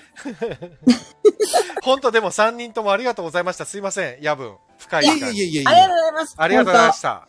ちょっとまた、はいあの、連絡するんで、あの、お金集めに放送しますので、あ、楽しみにしてます。はい。引き続きよろしくお願いします。お願いしありがますとう。ございました。じゃあ、なんかちょっとこれ抜け方がわかんないんで、あオッケーオッケー、私。大丈夫。こっちがです。なんか、最後に一言ずついただいてもいいですか？ほら。はい。じゃあ、マニちゃんから一言ずつどうぞ。あ、じゃあ、あの、すいません、本当は、は、初めて聞いて、初めて参加させていただいても申し訳ないんですけど、あの、また、ぜひ、あの、私、浩平さん、本当に結構好きなんで、結構好きな、嬉しい。結構好きいただきました。なんで、あの、また、一緒の仕事できたりとかあとこういう、ね、いろんな人とこう、つなぎ合わせていただけるのを考えていただくのが本当に素晴らしいと思うんで、ありがとうございますありが。とうございます。じゃあ、引き続きお酒飲んでください、マニちゃん。あ、飲みます。ずっと飲みます。はい ありがとうございます。ありがとうございます。はい。ちょっと方わかんないんですけど。ややります。ポチッと。はい。じゃあ。はい。あ、ポチッと。これまだバグってるかもしんない。えっ、とね、あら。まに、まにちゃんね、あ、大丈夫だわ。はい。ひろたん。はい。え、まあまあ、小江さんね、3年間はお疲れ様でございましあありがとうござた。いました一応ね。ね、なんかもう本当に映画語ってるのは楽しいんで、またね、アカデミー賞やんなきゃいけないし、そうなんだよね。それね、ね本当に。本当にねそうなん。ですよ。だからまた全然ね、なんかちょこちょこ誘ってくれたらあ嬉しいっす。了解です。なんかね、やっぱりね、うん誘うのね、どうしてもね、常に遠慮があって、いや、全然もう。みんな申し訳ないなと思いながらやってたから、3年間ずっと。いや、もう、ガンガン誘っていただければ。了解。ありがとうございました。ひろたんも。って感じです。はい。はい今お疲れ様でございました。お疲れ様でございます。パチパチパチパチパチ。はい。パチパチパチパチ。はい。あ、じゃあ、早川さん。はい。えっ、と、僕はあの、浩平さんと出会ったのは、ハーベストとか、そうですエね。リザとかのつながりだったんですけど、うんその時に、なんか浩平さんの周りにハーベストのあの女の子たちがいて、はいはいはい。羨ましいなってすごい嫉妬してたんですね。嘘でしょで本当に。で、で、その後、その後、こういろいろこうやって、この、F、あの、スタイフを通じて、うんうんあの、仲良くなってう、ん。で、なんかやっぱり思ったことは、やっぱ羨ましいなっていう。なんでだよ。なんかこう人が集まる人ってのはこういう人なんだなっていうのを小林さんを見ていて、あの、すごく思いました。ありがたいなのでね。あの、本当に、あの、出会えてよかったなと思います本当にありがとうございますよろしくお願いします。はい、こちらこそよろしくお願いしします。まあ、とりあえずでもなんか作らないとね。そうですね。はい。またはなのやで、りましょう。楽しみにしてます。はい。最後に、あの、僕の、えっ、と、秘密を一つ言って、僕は退出したいと思います。早川さんの秘密出ます、今から。はい僕の結婚記念日と、はいえー長澤まさみさんの誕生日は同じです。ありがとうございました。ありがとうございました。な何の情報なんだよ。ああ、面白い。やばいな。最後、すげえ皆さんのリアクションがとんでもないことになってますけど。早川さん、ありがとうございました。で、今ね、これ坂本さんのアイコンだけ残ってるけど、坂本さんごめんね。さらされてる感じになってて。まあでも、いいね。最後まですごかった。面白かったです。さあ、じゃあ、これで締めましょう。最後はいつものこの曲をかけて、はい。というわけで、皆様、3年間お付き合いいただきまして、本当にありがとうございました。実質3年間と10日。で、えーまあ3年間やったけど、全部で252回っていうこの中途半端な250回で終われよっていうね。252回。本当は300回行きたかったけど、この、なんていうんですか。特別配信みたいなのを皆さんのこの言っていただいたので、たまにちょいちょいやっていって、じわじわと10年ぐらいかけて300回狙っていければいいのかな。ということで。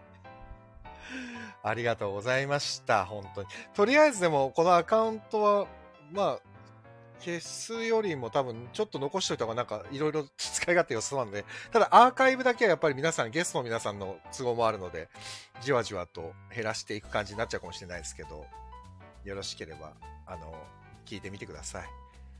昔の一番最初、そう、一番最初が、どうしたもんかねみたいなことを僕がただダラダラ喋ってるだけなんで、それはもう速攻で消そうと思ってるんで。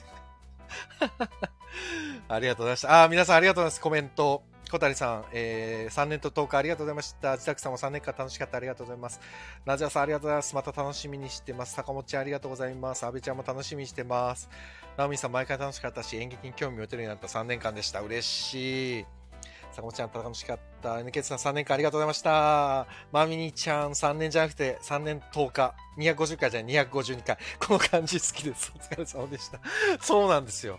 ぴったりドンピシャでいかないっていうのがね、これ良さですよね、きっとね。いやー、というわけで、本当に皆さんありがとうございました。えー、まあまた、まあ何かしらあると思いますので、えー、そうですね、白鶴さん今回初めてでしたね。ありがとうございました。でもね、なんか白鶴さんもいつもいつもいる感じで、あの、良かったです。楽しんでいただけたようですし、良かったです。あ、じゃあ、鈴木さんありがとうございました。楽しかったですね。というわけで、皆さんのおかげで、なんとか楽しい毎日、毎回、毎放送ができましたので、おかげさまで。また、えーお会いできる日を楽しみにしております。というわけで、皆さん、ごきげんよう。本当にありがとうございました。こんな感じで、ふわっと、いつも通りな感じで終わりたいと思います。